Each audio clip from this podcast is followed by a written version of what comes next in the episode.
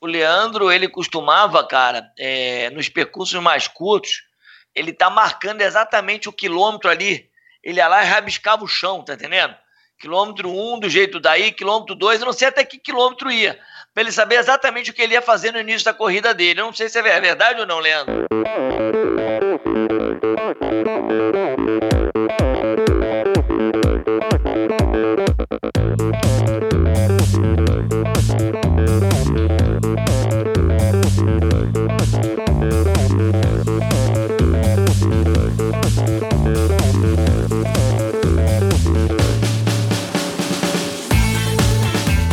Olá pessoal, sou o Michel Bogli e este é o Endorfina Podcast. Aqui você ouve minhas conversas com triatletas, ciclistas, corredores e nadadores. Pessoas interessantes que são, acima de tudo, movidas à endorfina.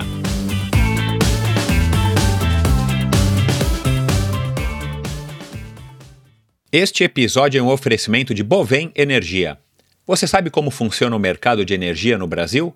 Você sabe que é possível comprar energia para sua empresa e indústria que você também pode escolher de quem comprar esta energia, o que pode gerar uma economia substancial no custo final da sua produção? Conheça então a Bovem Energia. A Bovem é uma comercializadora de energia que também presta serviços de gestão e migração. Assim como meus convidados, para a Bovem, energia é um assunto muito sério uma empresa sólida e confiável, com profissionais experientes e treinados para lhe oferecer agilidade no atendimento, robustez e competência na condução dos negócios.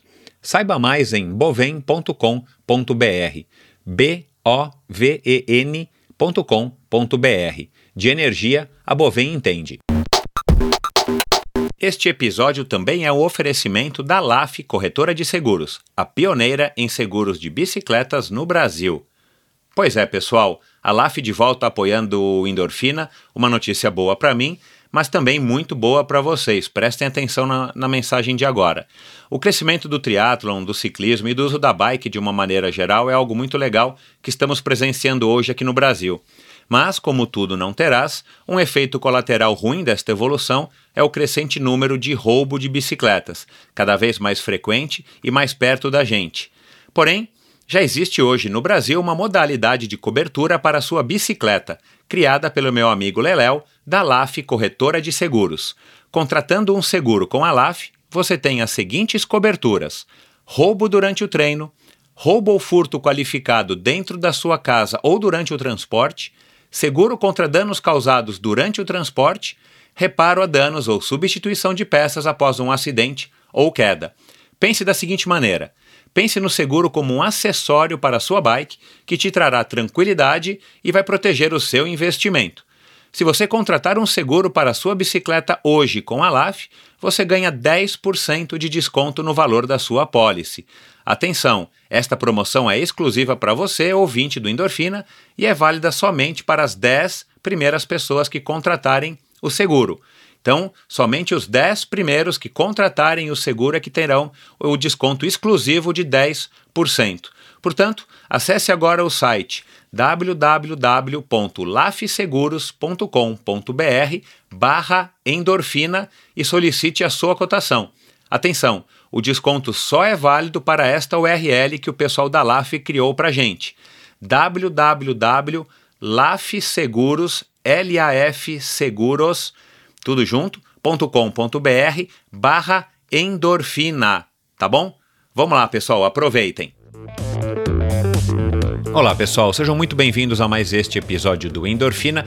Nessa semana, um episódio também especial especial no sentido de que ele é um formato novo, um formato diferente. A gente conversou, eu, Leandro Macedo e Marcos Paulo Reis Ambos tiveram aqui, Marcos Paulo no episódio 6, já faz muito tempo, e Leandro no episódio 26. E se vocês não conhecem a fundo quem são essas pessoas, vão lá nos links do post do episódio de hoje. Eu vou colocar os links aí para vocês conhecerem um pouco melhor e principalmente ouçam as conversas que eu tive com cada um deles no episódio 6 e no episódio 26, respectivamente, para vocês conhecerem melhor quem são e, e, e o que, que fazem, o que, que contribuem, como que o Leandro contribuiu muito para o nosso esporte, o Leandro que foi atleta profissional e é considerado hoje quase que por unanimidade, o melhor triatleta brasileiro até hoje, nesses 35 anos de história.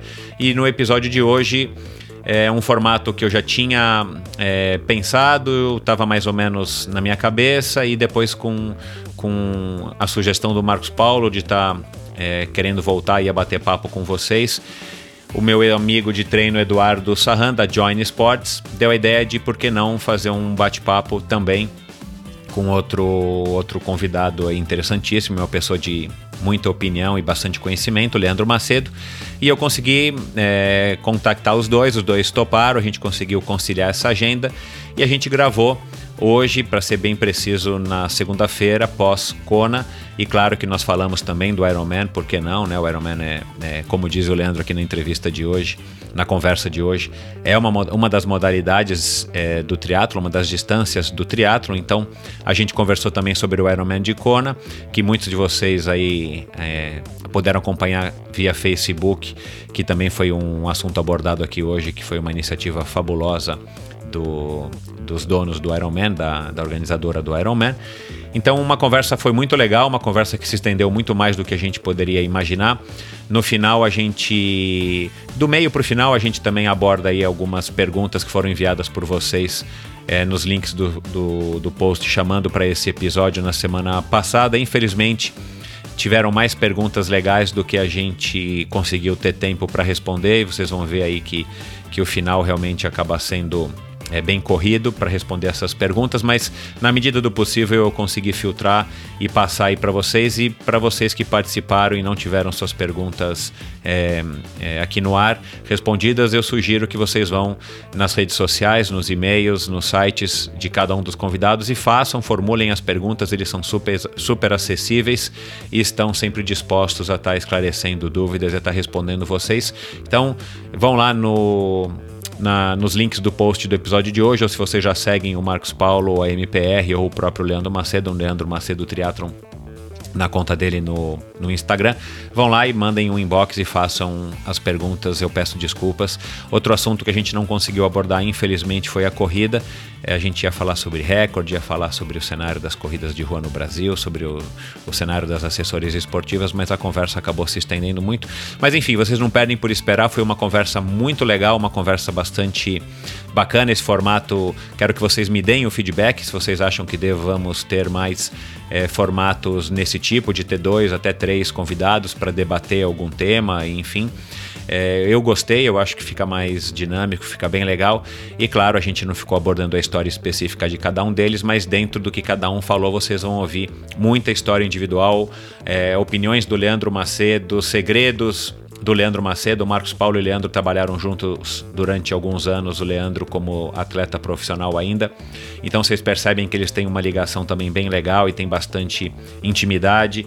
Então vocês vão ouvir muita coisa legal a respeito do triatlon brasileiro, do triatlon mundial, a respeito do triatlon amador, do triatlon profissional, a respeito do doping é, e a respeito, obviamente, de Kona é, 2018 e, e, desse, e desses 40 anos de Ironman.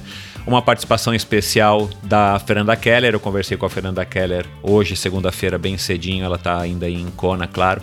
E, e ela deu uma, uma participação especial aqui através de áudio que ela enviou. Então, muita coisa legal, espero que vocês curtam. E avisando vocês, uma nova modalidade para vocês estarem apoiando o Endorfina, é óbvio. Além de estar tá ouvindo, que é a, a, o principal apoio que vocês me dão, o principal feedback que vocês me dão, eu consigo contabilizar cada, uma, de, cada um de vocês que tem ouvido os episódios e também de estar tá divulgando e espalhando, compartilhando nas suas redes sociais, nos seus grupos de treinamento, nos seus grupos de WhatsApp, enfim. Mas uma outra maneira que também faz algum tempo que eu estou amadurecendo e finalmente eu consegui tirar do papel. Se vocês querem contribuir com o Endorfina financeiramente, se vocês acham que esse projeto é um projeto, um projeto que merece, um projeto que está de alguma maneira contribuindo aí também com vocês de alguma maneira, e vocês é, teriam vontade de estar tá apoiando, eu recebi já é, alguns comentários mais recentemente com, com enfim, com a popularização do endorfina, de pessoas que têm elogiado e têm dito, puxa, como é que eu posso colaborar, como é que eu posso fazer? Então, além de estar tá me ajudando a divulgar a palavra do endorfina, que é a única maneira que eu tenho de divulgar é através de vocês ouvintes, é também agora colaborando financeiramente para que eu possa continuar mantendo a qualidade e a excelência técnica do projeto está melhorando e quem sabe até migrar para outras mídias. Tem um, um, projetinho aqui engavetado, vocês não contem para ninguém, mas talvez eu consiga tirar do papel se eu tiver um, um apoio financeiro é de ir para o YouTube também, um formato um pouco diferente do formato que tem aqui, complementar ao que eu faço aqui, o que eu venho fazendo nesse um ano e e três meses. Então, enfim, se vocês acham que vale a pena, vocês podem contribuir a partir de 20 reais por mês. Vocês podem contribuir uma vez, duas vezes, três vezes. É, enfim, vocês quem decidem. É claro que não tem nenhum vínculo, nenhum, nenhum contrato de fidelidade. Então, vocês fiquem completamente à vontade. E o valor inicial é 20 reais por mês, o que dá aí 5 reais por episódio em média. E vocês vão lá no meu site, endorfinabr.com, tem um ícone desde a semana passada ali à direita em cima, um botãozinho com logotipo verde, verde claro, escrito Unlock, que é uma plataforma de de financiamento coletivo recorrente para projetos culturais também. E o Endorfina é, por que não, um projeto cultural. Então vocês clicam lá e vai ser direcionado para a minha página dentro do Unlock e lá vocês escolhem se vocês querem contribuir, como vocês querem, com qual valor que vocês querem contribuir. E óbvio, eu fico muito grato é, por qualquer contribuição que vocês façam. E isso com certeza vai me ajudar muito. E quem sabe eu consigo tirar outros projetos paralelos é, vinculados ao endorfina do papel, para que vocês possam ter uma experiência ainda mais completa, ainda mais legal através do endorfina, tá bom? Muito obrigado, boa, bons treinos, parabéns a todo mundo que competiu em Kona uh, nesse final de semana. E é isso, pessoal. Até a próxima semana e bons treinos.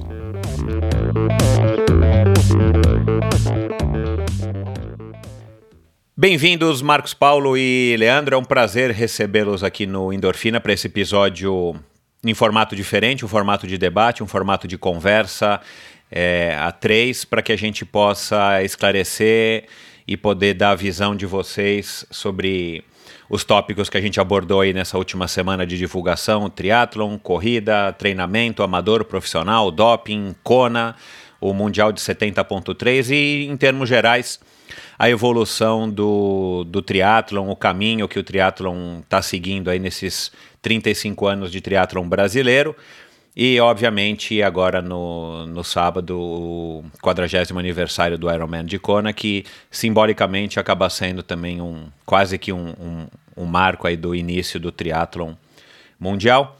É isso, sejam muito bem-vindos vocês, obrigado por terem cedido aí um pouco do tempo de vocês para a gente bater esse papo. Queria que o Marcos Paulo fizesse aí as honras da, da casa e, e se apresentasse rapidamente, por acaso alguém que nos ouve não conhece, fale rapidamente, Marcão. É, quem é você e quem quiser depois ouvir mais a fundo a história do Marcos Paulo, vai lá no endorfinabr.com e ouça o episódio especial, o individual com o Marcos Paulo de, de mais de duas horas, onde ele conta a história dele. Vamos lá, Marcão, bem-vindo. Bem-vindo, Michel. Prazer estar aqui com você, o Leandro, né? Leandro não precisa nem apresentação. Meu nome é Marcos Paulo Reis, trabalho com teatro há quase 30 anos, acho que mais de 30 anos. Fui técnico de seleção brasileira e basicamente a minha assessoria cresceu é, a partir do teatro e hoje eu diria que o forte dessa assessoria é corrida, mas também ainda tem um número bom de triatletas, tá ok? Legal. E Leandro, bem-vindo. É, fale um pouquinho aí, é, você que também já passou aqui pro, pelo Endorfina, quem quiser ouvir o Leandro, vai lá no Endorfina BR, procura por, ou dá um Google Leandro Macedo Endorfina com Michel Bogli. Vocês vão ouvir a, o episódio do Leandro, seja no Spotify, no iTunes, no Google Podcasts. É, eu chamei ele de o rei do triatlon brasileiro e eu acho que o Marcos Paulo concorda comigo, uma unanimidade. Totalmente. Leandro até hoje é o nosso melhor triatleta em todos os sentidos, o mais premiado, o, que teve mais projeção internacional e que foi mais longe, aí em paralelo a Fernanda Keller, que é a, a nossa rainha do triatlon, que vai fazer uma participação especial hoje aqui, daqui a pouco, a hora que a gente for abordar o assunto de Kona. Então fale, me, fale um pouco aí para quem também não ouviu ainda a sua história, não te conhece direito, Leandro, um pouquinho a seu respeito e o seu trabalho hoje em dia. É, desses 35 anos, eu tô há 32, Michel, nesse esporte aí. Olha lá. Como atleta, treinador e continuo né, atuando no, no esporte. Hoje, triatlo é, é a minha vida aqui, né? Bem, eu comecei com os 18 anos, né, aos 23 eu me sagrei campeão do circuito mundial, né? Naquela época não tinha sub-23, né? Você não teria sido campeão mundial júnior, tá? é, sub-23. E, e segui minha carreira basicamente nas Olimpíadas, né? Assim, focando as Olimpíadas. Participei de, de cinco Ironmans, mas nunca foi o meu foco, né? E talvez. E quando eu parei, já estava cansado, acabei que eu não, não dediquei. Participei das duas Olimpíadas, tardiamente, mas foi. foi era um sonho participar. Enfim, é, fui, fui profissional, né, praticamente tive pouco tempo como amador, né, já entrei no rendimento e, e hoje atuo como técnico, consultor técnico, né, palestrante, bike fitter, tudo que está envolvido com triatlo, performance, né, física e mental. E você só treina triatletas ou você também é, abriu para natação, corrida? Ou... Michel, treino triatletas e corredores, né? Sempre com foco de, de endurance, né? É, ciclista, equipe, não. Não tenho treinado equipe ciclista, mas o cara quiser nadar, fazer travessia, né? Fazer uma travessia de 20 km, de 25, fundo, provas de fundo, tudo que for de endurance, né? Ou de ciclismo, se quiser fazer um, né, um letap, alguma coisa longa, assim, eu preparo, né? Bem como corrida, maratona, tudo e triatlon, né? Legal. Bom, estão apresentados, vamos começar. Eu acho que a gente é, poderia, já que a gente está comemorando os 35 anos do, do triatlon esse ano, aqui no Brasil, 32 deles vividos aí pelo Leandro e mais de 30 pelo Marcos Paulo. Queria quase que igual, vocês, vai. quase igual. Queria que, apesar da diferença de idade, né, Marcão? É porque o Leandro era atleta, eu era já técnico, né? é, vamos lá, primeiro Marcos Paulo, é, vamos, vamos falar aí resumidamente o que, que você acha, Marcão? Como é que a gente está hoje aqui no Brasil em termos de triatlon, é, passados esses 35 anos? Qual é um, a, a, a tua visão a respeito do triatlon hoje em dia aqui no Brasil? Uma pergunta aí difícil, né? É, talvez muita gente não conheça o passado do Leandro e o passado do Marcos Paulo e a história do triatlo brasileiro. Por mais sinuosa que tenha sido a história do triatlo até os dias de hoje, eu acho que o nosso triatlo vive um problema muito grande, tá? E aí não é ser contemporâneo de, de um tempo muito antigo do triatlo, que é o tempo do Leandro, e o tempo de grandes atletas. Então eu acho que o triatlo vive um problema que é nós não temos um triatlo de formação nós não temos uma base através do teatro, como nunca tivemos, tá? Isso é bom deixar claro, porque nunca houve um trabalho para isso.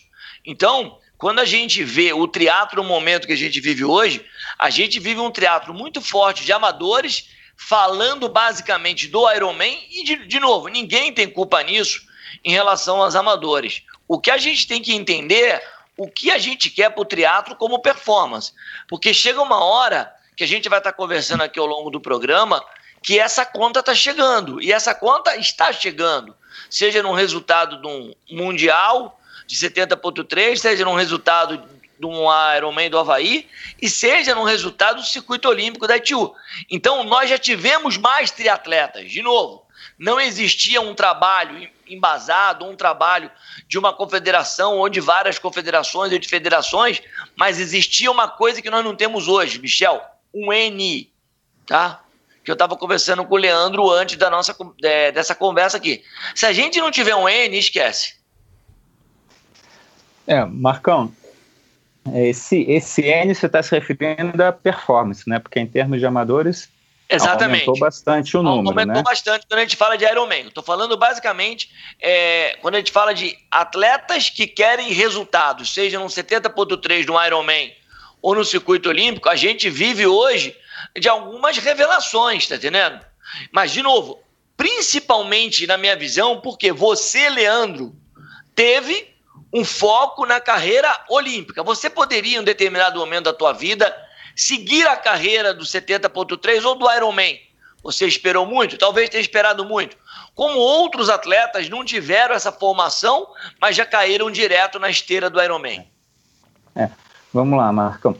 É, vejo o seguinte, gente que viu, né, esporte, assim, eu vi internacionalmente e nacionalmente o esporte se estruturando, né, a gente viu a formação da confederação de triatlo, né, que, né, que tinha Rio, São Paulo, é, Brasília, Salvador, tal, Calazans foi o primeiro presidente, isso foi lá em 91, né? 91. A gente viu a ITU, eu vi a ITU se organizando, primeiro campeonato mundial, em 89, eu participei do primeiro circuito mundial, onde que o Les McDonald estava lá fazendo a propaganda, o primeiro conseguimos organizar é, um circuito mundial da ITU em 91, né, foi o ano que a Confederação Brasileira foi fundada tal, né, vi essa luta né, de crescimento do esporte. O esporte, sim, teve aquelas brigas do passado, como toda coisa que está se estruturando, assim como é o, o CREF, por exemplo, da gente, quando se começou a estruturar várias brigas, porque o pessoal não queria aceitar novas regras ou alguém que impusesse regras tal.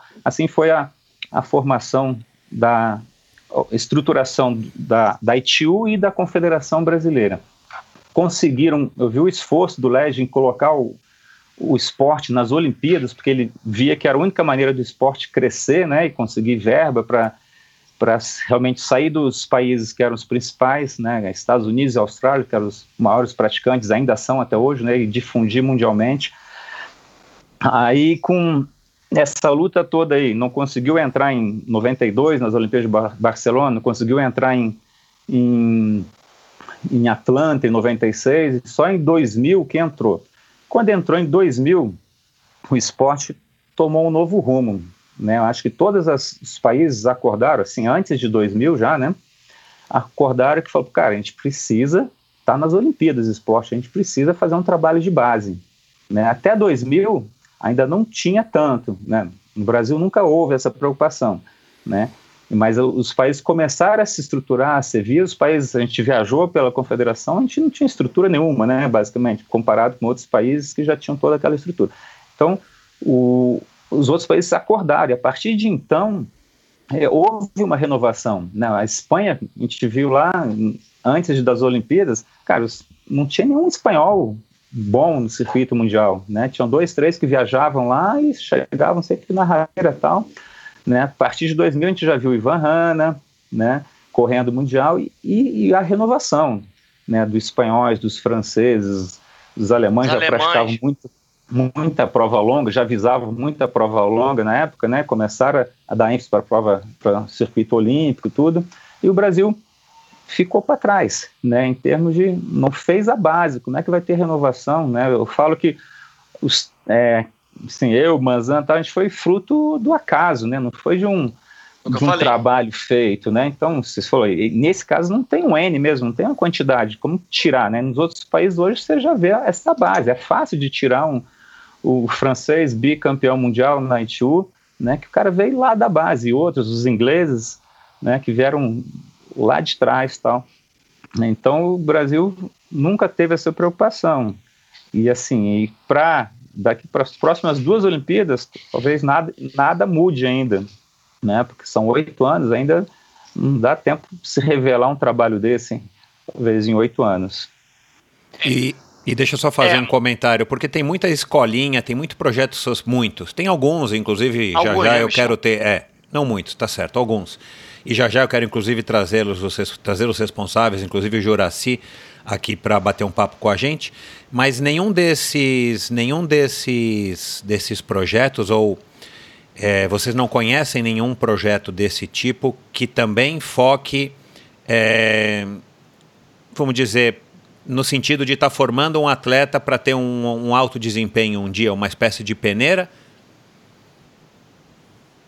É, bem, eu conheço. O do Juraci tem, esse, tem esses dois, né? Uma continuidade, né, Michel? Você tem que ter a entrada, um projeto social tal. E dali identificar talentos. Né? O do Juraci eu conheço bem, eu presto consultoria lá para 10 atletas, que é o de alto rendimento deles, né? Ele tem a escolinha, que ah, tem muito legal. mais atletas e aí ele selecionou 10, fez um outro projeto. Então, tem que ter isso engatilhado. Não adianta só projeto social, a hora que aparecer um talento, para onde que a gente vai mandar ele? Exato. Né? É. Então, existe ações isoladas, né? Existe o SESI, que faz um trabalho já falei. de performance, né? Não, não de social, mas já volta para performance. Sai catando atletas de, do Brasil todo para performance. O Pinheiros tem os atletas de performance, mas não tem esse link que deveria partir de uma organização, né? Como é na França, tem, né, tem os clubes, é uma outra estrutura que está integrada e quem monitora isso é uma confederação. Existem projetos isolados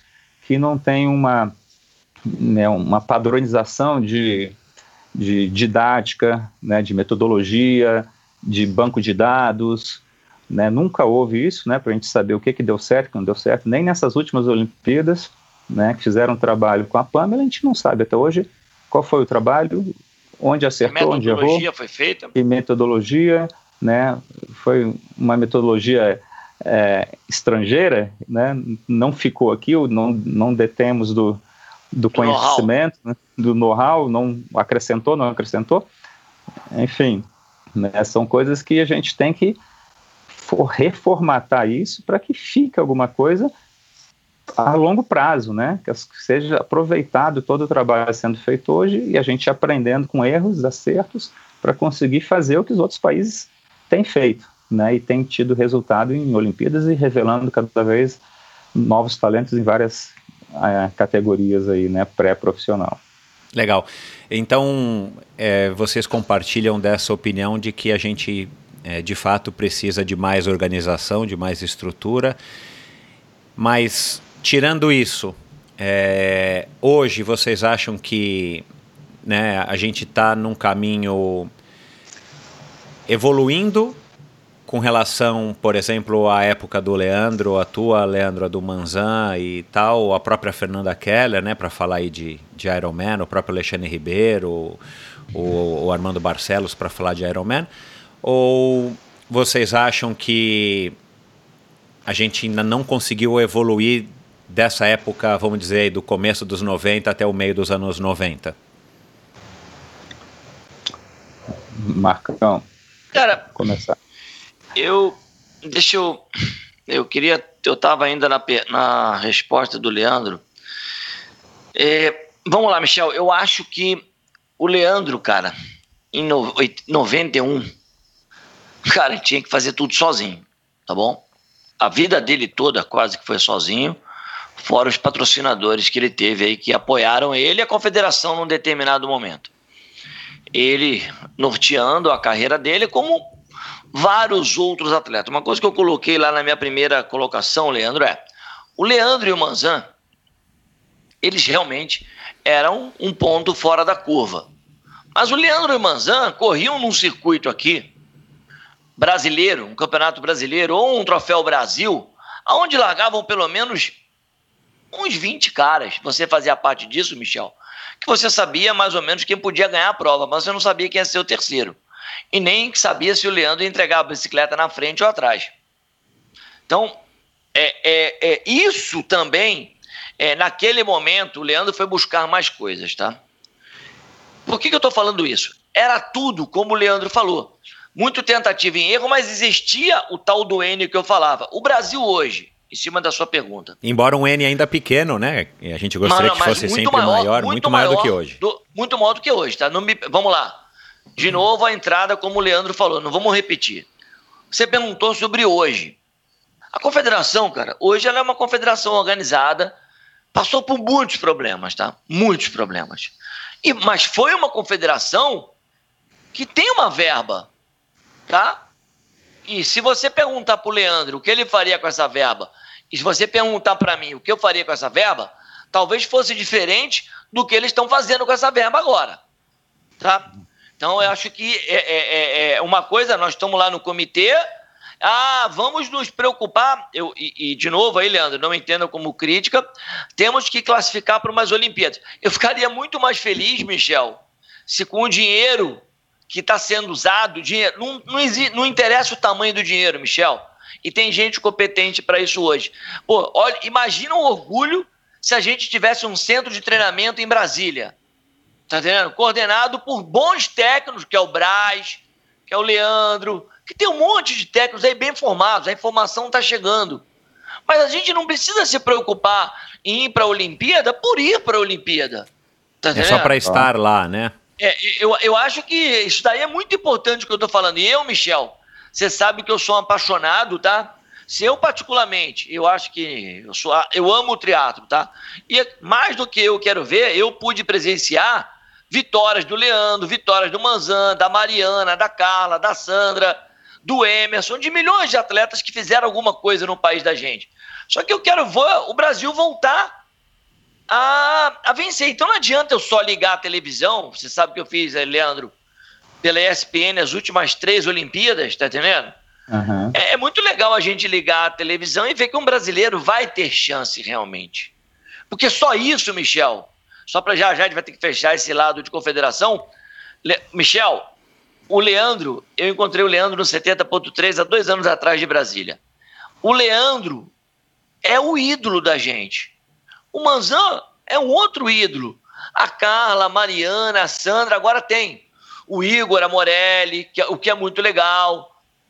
Tem o Thiago Vinhal. Cara, se a gente não tiver ídolo, como a Fernanda, o que, que a Fernanda é? A Fernanda chega a ser embaixadora do triatlo. Então, para resumir, se tem um dinheiro, cara, usa melhor esse dinheiro.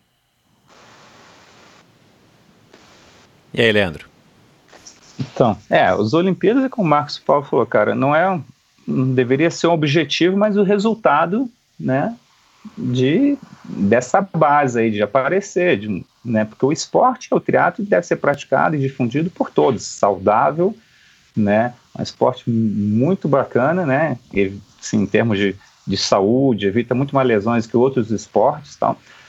Enfim, é uma consequência. Eu sou a favor disso também, né, de né, você ter, levar, como faria, às vezes, Cuba, né, eles só fariam, só levam quem tem realmente de medalha. Se a verba está curta, cara, invista na base, né, isso é primordial. Mas também acontece, Marcão, que é em função do, da Eu sei, filo, filosofia do, do COI do também, COB. né? Do COB. Do COB. Do COB. O cara, assim, a federação que recebe mais verbas são as que têm mais resultados. Que, que resultados, né, que são considerados? Medalhas.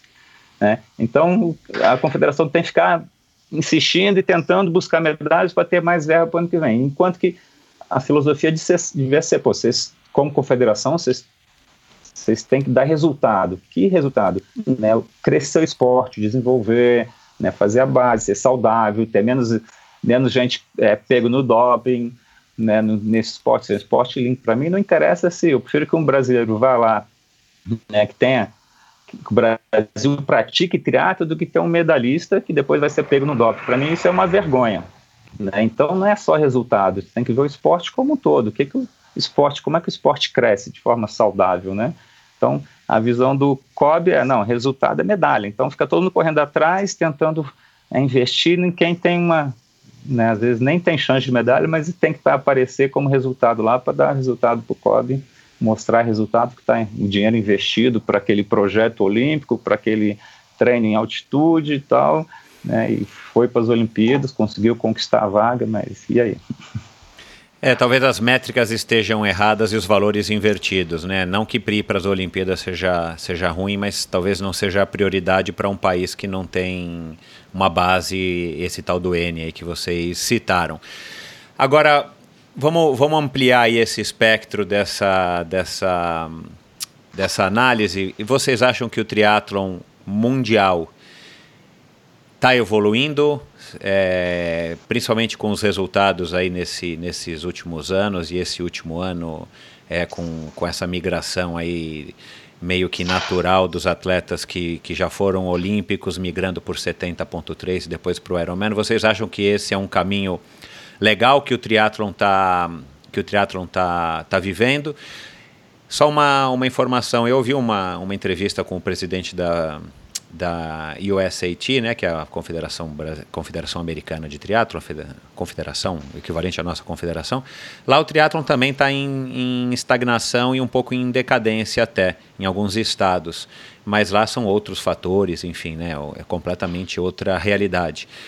Mas é, sabendo disso, vocês concordam? Vocês acham que o triatlon está caminhando para um, um, futuro é, promissor e, e, e de crescimento?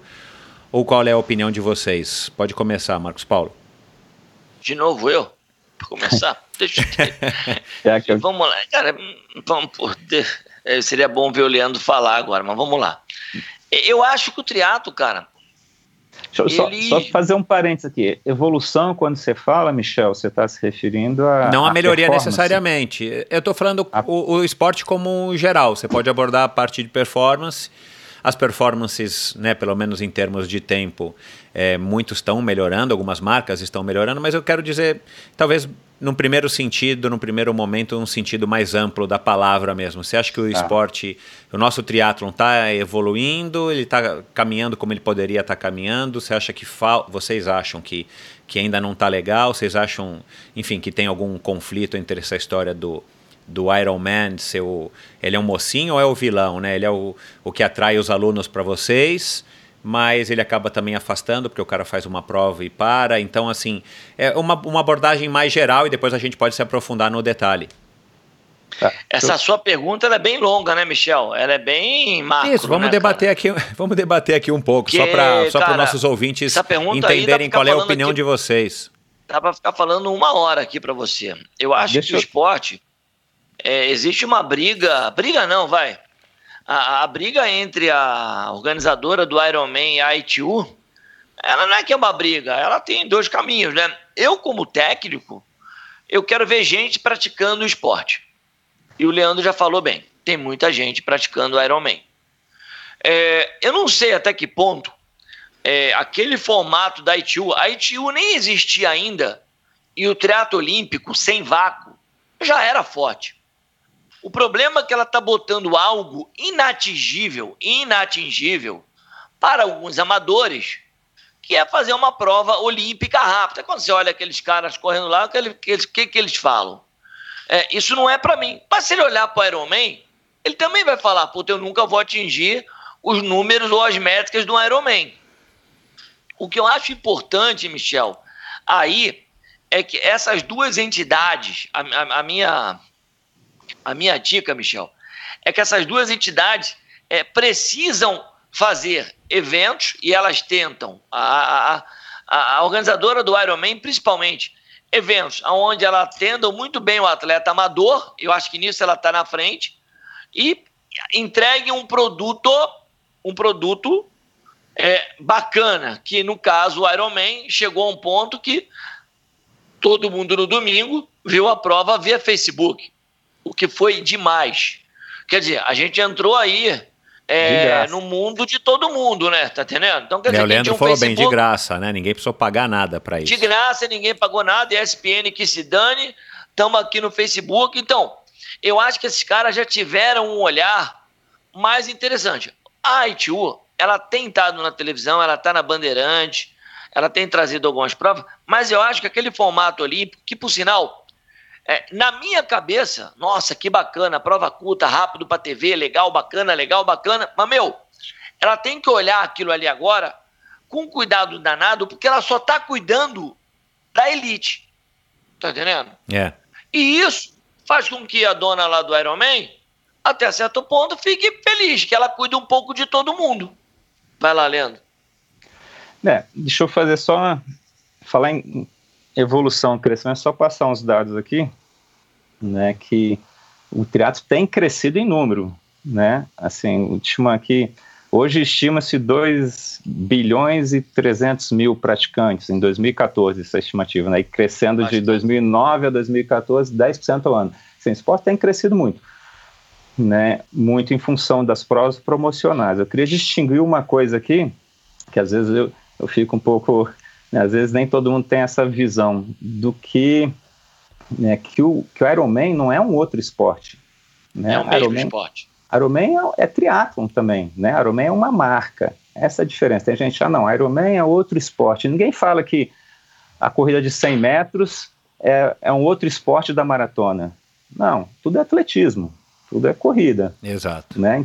Então, assim, deixar claro para os ouvintes, né? Na época, quando começou essa história, eu fazia triatlo. Ah, eu faço triatlo, você quer? Ah, você, você faz Ironman?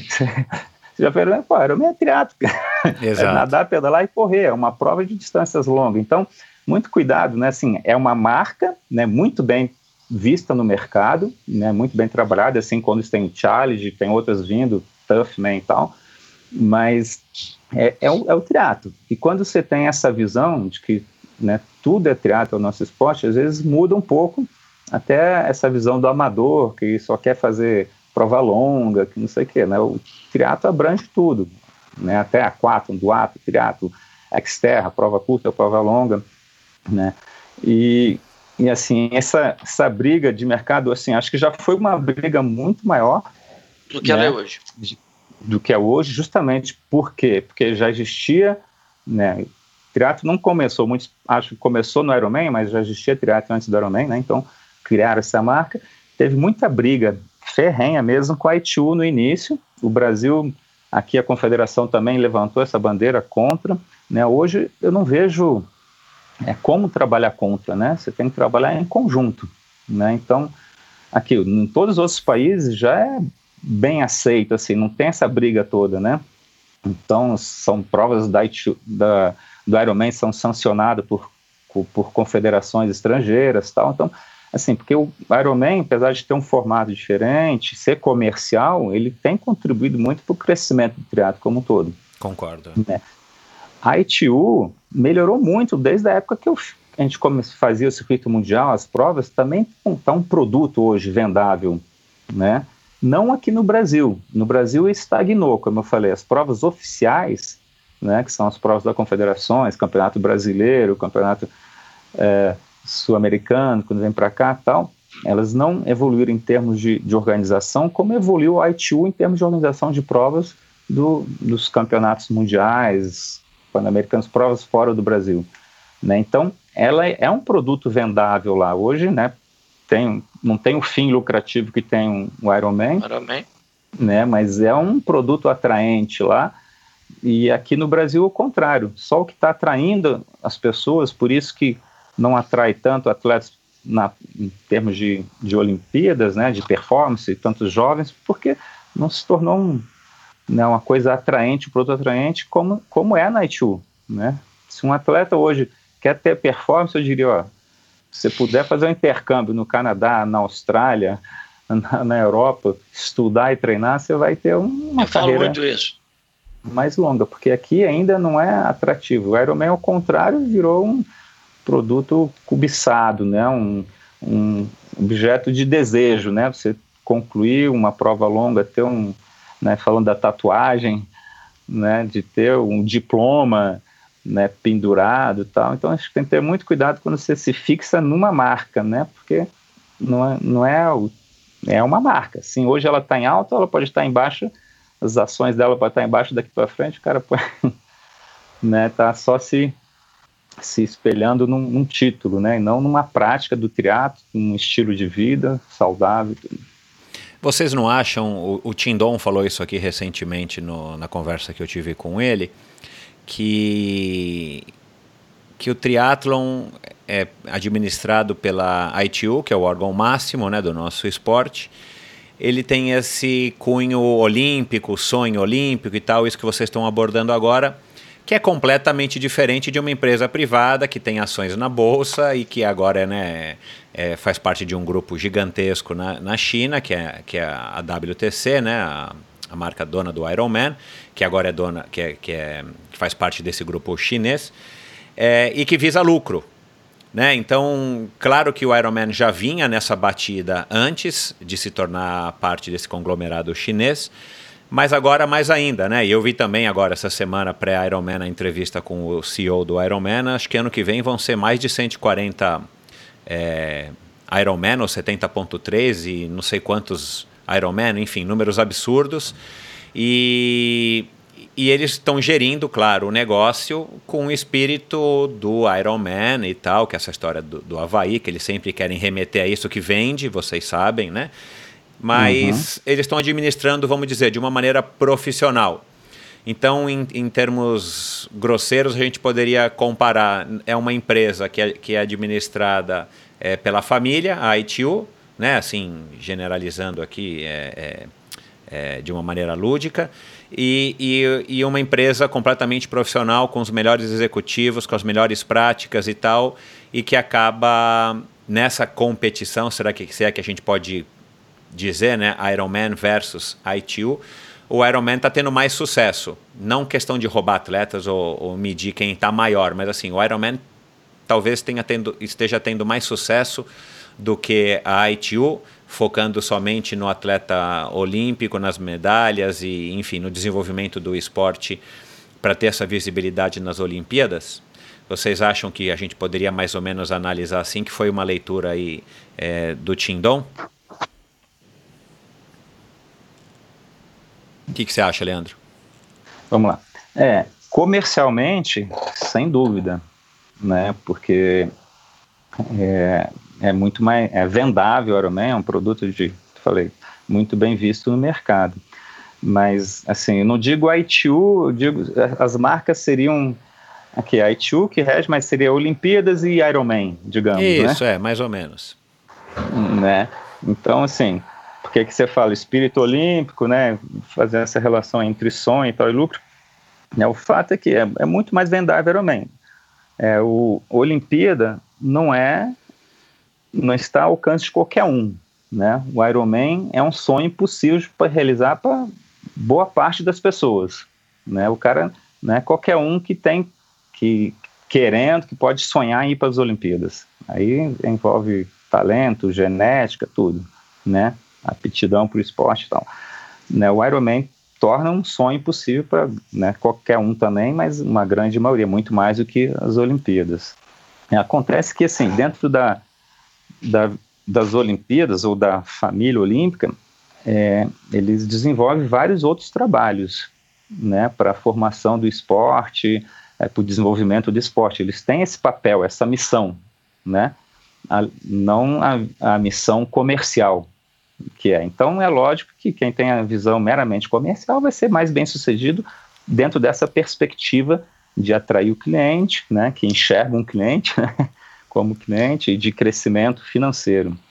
Né. Mas eu acho que isso não é, é incompatível, né, porque contribui para o esporte, né, e, e a ITU devia se, se amparar e tentar unir essas forças, surfar essa onda aí para conseguir fazer o seu trabalho também, que é desenvolver o esporte num todo, em todas as suas ramificações, faixas etárias tal, porque Ironman, você não vê uma criança de 12 anos falando de Ironman, não pode, né? não, não existe um trabalho para fazer isso. Tem Iron Kids tal, como marca, mas o papel das Olimpíadas é muito mais que comercial, né, da ITU, do, do Comitê Olímpico, deveria ser, né, pelo menos tem que ter desenvolver educação, cidadania tal. Então tem uma preocupação muito maior. Acho que não dá para se comparar, né? Se você meramente financeiro, lógico, é uma marca muito bem sucedida.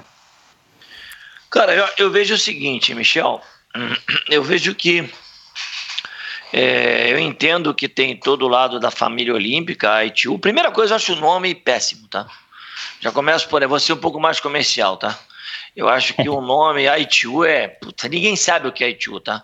Quem sabe o que é ITU sou eu, o Leandro e o cara que acompanha o triatlo. Porque quando você fala em triatlo olímpico, o que me preocupa, Leandro, é, é o esquecimento.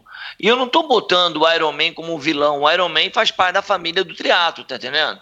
Então, eu acho que é, a vida de todo mundo aí, Michel, o Leandro colocou, é, é talvez muito parecido com o que eu vou falar agora eu acho que, do mesmo jeito que a corrida de rua teve uma época que os 6K, os 10K, as meias maratonas hoje, que são as grandes maioria das provas, e tem as maratonas onde é o objetivo final, cresceram. O triatlo, na verdade, tem duas famílias, que é a ITU, só para fechar isso, e a WTC. Só que a coisa do short, é, do e-mail 4010, que é uma coisa muito legal, que está perto da família de tá atingível. Você entende o que eu estou falando, Michel, Leandro? Daquele uhum. cara que vai para casa é, depois de ter feito uma prova olímpica. E aí vem uma outra coisa. É, a, a, a ITU é, trazer para perto da gente. É, nós sabemos quem é o Javier, quem é o Alistair, todos esses caras é, são ídolos, tá entendendo? E todo mundo está esperando. O que, que eu estou esperando aqui? De novo, eu vou dar uma de empresário, Leandro. Você, ah. Qual é o meu sonho? Se eu tivesse dinheiro, Leandro, eu pegava lá o Alistair e ah, qual é o teu cachê pra você largar ano que vem no Ironman, tá legal? Vamos lá, quanto é que dá? E você vai juntar, de novo, é tudo uma família só. Para você brigar lá com o Patrick Lange, com quem for. Porque, cara, o esporte cresceu. Mas a gente precisa de muita mídia nessa história toda. Então, eu acho que eu estou complementando o que você falou. Gente, o triatlo é uma coisa só. Mas você não precisa começar a fazer triatlo fazendo Ironman. E a família olímpica, que tem outros objetivos, também precisa dessa repercussão. Então é muito importante quando todo mundo hoje. Qual era o assunto, Michel? É nas rodas dos triatletas. Pô, o que, que o Javier vai fazer lá? Pô, o Javier vai arrebentar. Puta, ele vai fazer uma prova maravilhosa. Porque isso é que é o legal. Tá entendendo? É, é, é, é o bolsão de aposta. Pô, mas ele não encaixou. E o Leandro pode falar muito bem disso. Porque o Leandro já tentou fazer o Ironman. E hoje o Javier postou pela manhã, não sei se vocês acompanharam, que ele admitiu uma coisa que eu nunca achei que ele admitiria. Que ele falou que ele errou. Realmente, o time, que ele queria estar no grupo 1, que era, ou se fosse o, é, é, é, o grupo 1, mas era o grupo perto dos corredores, e que naquele momento ele não estava conseguindo estar ali. E por isso ele não correu. Isso aí já é uma aula para a maioria dos triatletas. Mas aonde eu quero chegar? Tem que ter isso. Você ter um alimenta o outro e vice-versa. É claro que o cara do Ironman não vai mais para a prova olímpica, mas a prova olímpica hoje vai fornecer muita emoção para o Ironman. Então acho que isso é o mais legal nessa história toda, para quem gosta do esporte. Leandro colocou bem, triatlo é nadar, pedalar e correr. Não interessa a distância. Então, está tá um momento bacana, assim, de, no, no termos de rendimento, porque antigamente o cara ou fazia Ironman ou fazia prova curta. Mark Allen conseguiu, é, conseguia vencer Nice e Ironman, mas Nice já era uma prova longa, né? Chegou a correr distância olímpica, ainda bem, mas era sim, incompatível. E hoje também é. Acontece que os atletas estão sendo bem formados na ITU, né, Exato. distâncias sprint, distâncias olímpicas, aí vão para o Ironman, já não tem muita diferença, eles fazem o Ironman como se fosse Perfeito. olímpico. Né? Então eles, eles fazem tudo o que a gente queria que nossos amadores passassem. Sprint, olímpico, Ironman, tal. Né? Se eu fosse colocar, até vendo uma pergunta, que, o que, que você acha do pessoal que já vai direto para o Ironman, se fosse botar uma hierarquia de, de provas, eu diria que todo triatleta teria que começar com sprint, ou distâncias menores ainda, né? Mas um sprint, fazer alguns, fazer o olímpico ou standard, distância standard, não tem mais o, o meio termo entre elas, né? Que era 1038, então standard.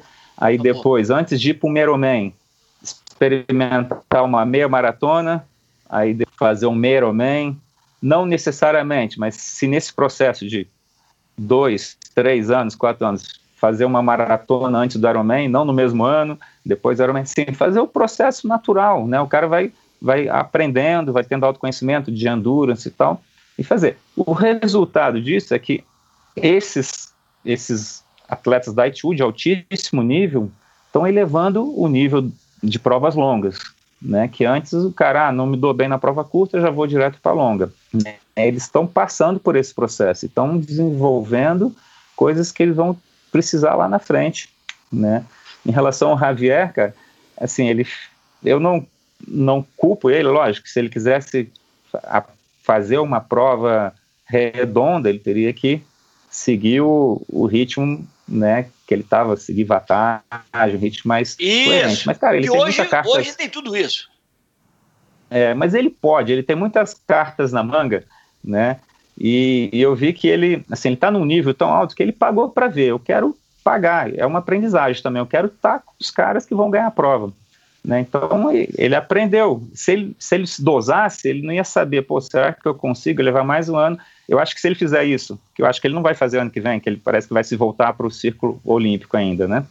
Mas se ele fizesse essa estratégia ano que vem, mesma coisa, talvez ele já estaria mais treinado, tal, preparado, ele vai daria é certo. História, então, né? Pagou para ver.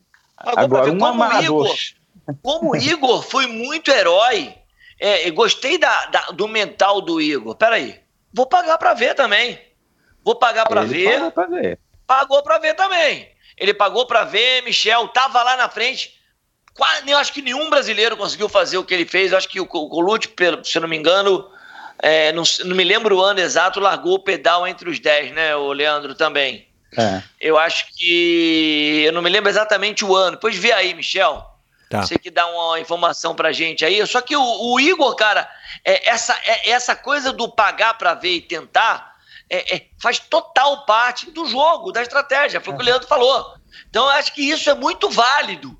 E isso a gente valora por quê? Porque o cara tá querendo brigar com os grandes.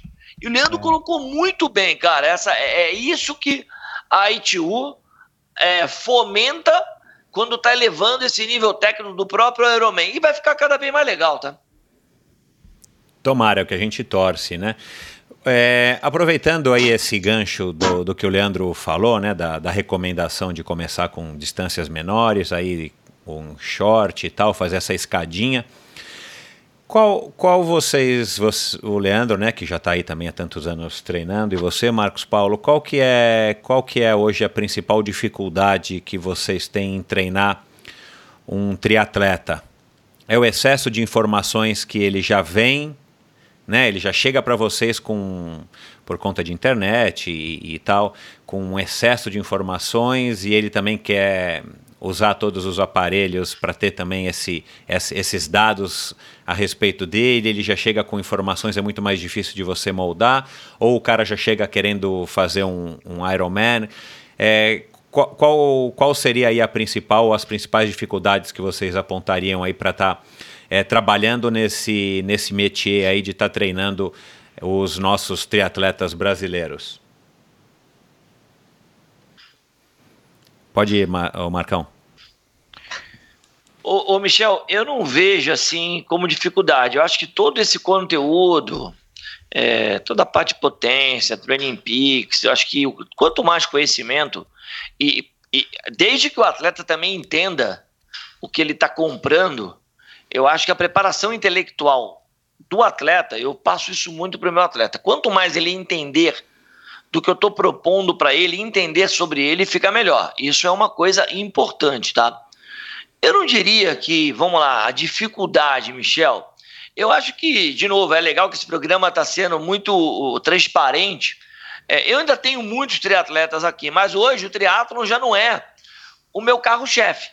Tá legal? Hoje o triatlo ele é grande aqui dentro, mas eu também é, quando um atleta me procura, hoje ele não está procurando só o conteúdo, ele procura a estrutura, ele procura a segurança num, num, num, num treino de estrada, é, por mais que ele possa fazer tudo em cima do rolo, é, ele procura também o grupo, que eu acho também muito importante.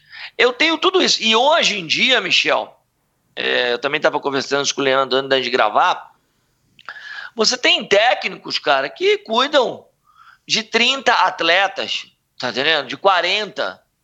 E se o cara só faz exatamente isso, um cara que está mexendo ali potência, training peaks, ele tem que ter pelo menos com cada cliente dele uns 50 minutos por semana. Tá entendendo? Senão ele não vai, ele não vai responder é, é, tudo aquilo que o treino está dando para ele de informação e você, na verdade, puta, não vai estar tá conseguindo entregar.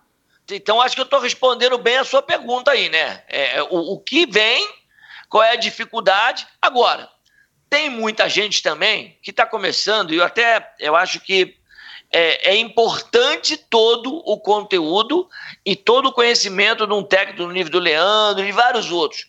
Cara, mas eu acho também muito importante a vivência. Não estou falando da minha vivência, mas a vivência do atleta em todas as categorias. Se você parar para perceber uma coisa, né, Michel?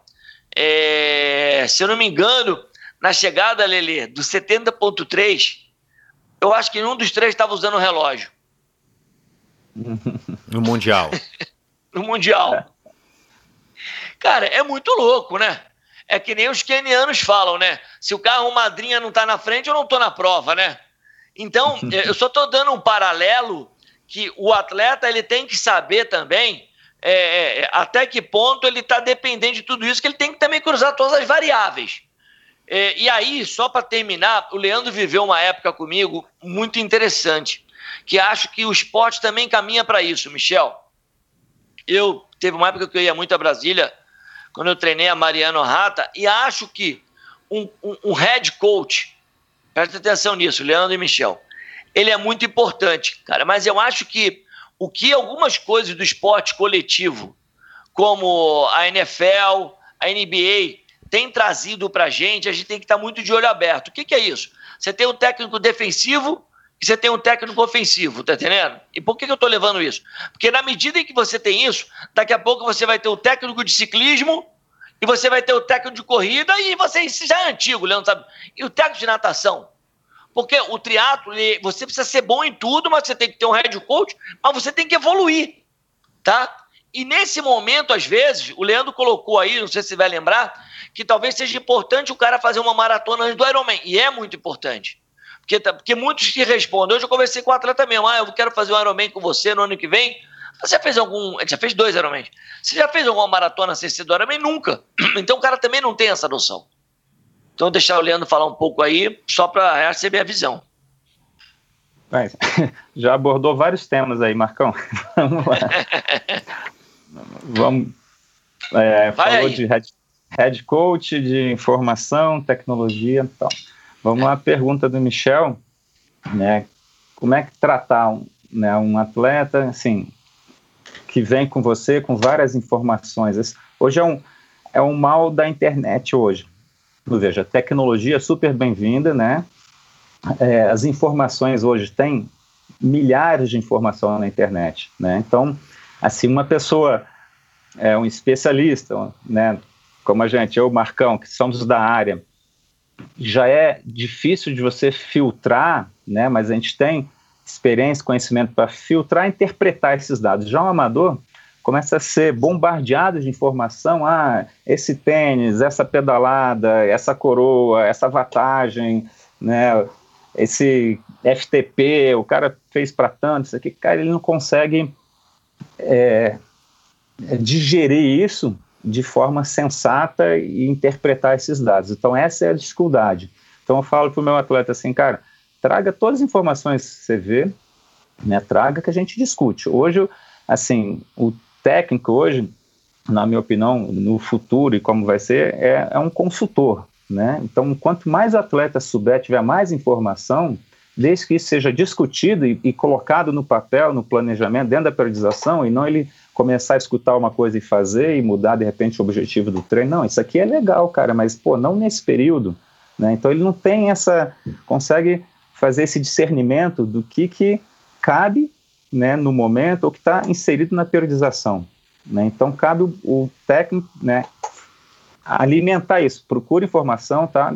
E eu trabalho com, né, no TrainPix, quanto mais ele sabe, mais ele me ajuda, porque ele já levanta alguns dados, me passa, eu interpreto, ó, pô, seu FTP, seu índice de variação tal, né, eu consigo, ele adianta o meu trabalho, tá? Agora ele vai atrapalhar no momento que ele começa a colher informações e não passar pelo nosso filtro, né? Não, não discutir, eu não sou o dono da verdade, mas eu, se, eu, se eu ver alguma coisa nova, eu vou conseguir interpretar e falar, não, pô, isso aqui realmente é diferente do que a gente faz, vamos testar, pode ser que funcione, funcionou para o cara lá, vamos ver se funciona para você, vamos botar isso dentro de um período tal, vamos fazer esse teste aqui.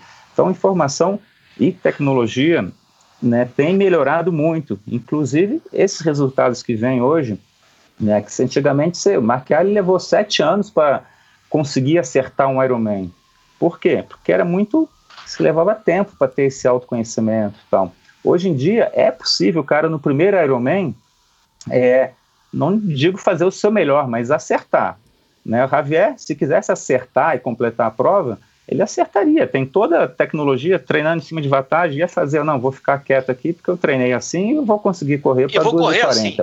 Exatamente. Assim. Mas só que ninguém queria ver, acho que nem ele queria ver, ele chegar lá atrás, fazer uma prova certinha, né, a primeira. Ele não precisa completar o Man, ele completa um, um por dia, se ele quiser. Né? Ele queria ter o, a performance, né, o rendimento. Ele pagou para ver. Então, hoje, a tecnologia é muito positiva, né, não é tudo, né, como você vê os profissionais, você não pode ficar dependente, mas a, a tecnologia é uma ferramenta que acelera esse autoconhecimento. Então, você está trabalhando com vantagem, né, e você aprende muito mais rápido. Ah, pô, não, chegou na prova, a, o, acabou a bateria, deu pau, acabou minha prova. Não, cara, você já não. treinou com aquilo, você tem que ter a sensação que a gente treinava, né, Marco? Na época era tudo sensação é, de esforço. Não, essa sensação, percepção de esforço, só que o cara não pode só depender daquela vantagem. Do mesmo jeito que no Garmin do cara apaga, parece que ele tá perdido, acabou o mundo dele. Isso não existe, cara. Ele tem que ter com a gente correr dando lep no relógio, tá entendendo? É. é uma ferramenta que te ajuda no autoconhecimento. Você pode fazer lembro, sem nada. História do Leandro Macedo, se é verdade ou não, tá, Michel? Essa história é dele aí, tá? vamos ouvir. O Leandro, vamos ver se é real ou não, porque eu já ouvi falar, é. tá? O Leandro, ele costumava, cara, é, nos percursos mais curtos, ele tá marcando exatamente o quilômetro ali. Ele ia lá e rabiscava o chão, tá entendendo? Quilômetro 1 um, do jeito daí, quilômetro 2, eu não sei até que quilômetro ia, para ele saber exatamente o que ele ia fazer no início da corrida dele. Eu não sei se é verdade ou não, Leandro. Tá um pouco desvirtuado, não era de quilômetro quilômetro, não, era de 500 e 500 metros. Você tá vendo? eu tô falando, porque... sabia porque eu perdia, mas não sabia por quê, tá entendendo? Esse, esse, foi um segredo que eu revelei só depois que eu aposentei. Olha lá, olha é lá. Você tá vendo, Matar... Michel? Quando eu, eu sabia, tá aprendi... Tá Por isso que é, que é importante com você fazer corrida de rua, né? Porque assim, eu comecei a fazer o, o triatlo, a corrida, eu botava um passo e ia, e abria tal, e não tinha concorrente. A hora que você começa a competir, né, que você tem corrente, tem que ter estratégia, né? Então, você tem que variar ritmo. Então, quebrei o Juraci algumas vezes, variando o ritmo de 500 e 500 metros. Ele achou, esse cara tá doido. Ele, ao invés de eu dar o ritmo contínuo para ele, ele eu fazia ele ficar ofegante uma hora e eu treinava para isso, né? Então eu marcava de 500, 500 metros. Olha isso. Eu sabia que se eu passasse um para 1,33, né, dava 3 e 6, aí o outro passava para 1,30, 1,28 para dar uma quebrada e ele não percebia e porra, tô, tô. ele achava que ele estava mais cansado e não que eu tivesse variando ritmo. Aí eu marcava pontos assim no chão, só eu, não marcava né, 500 metros, botava só uma marquinha que eu reconhecesse, né, principalmente quando virou circuito, né,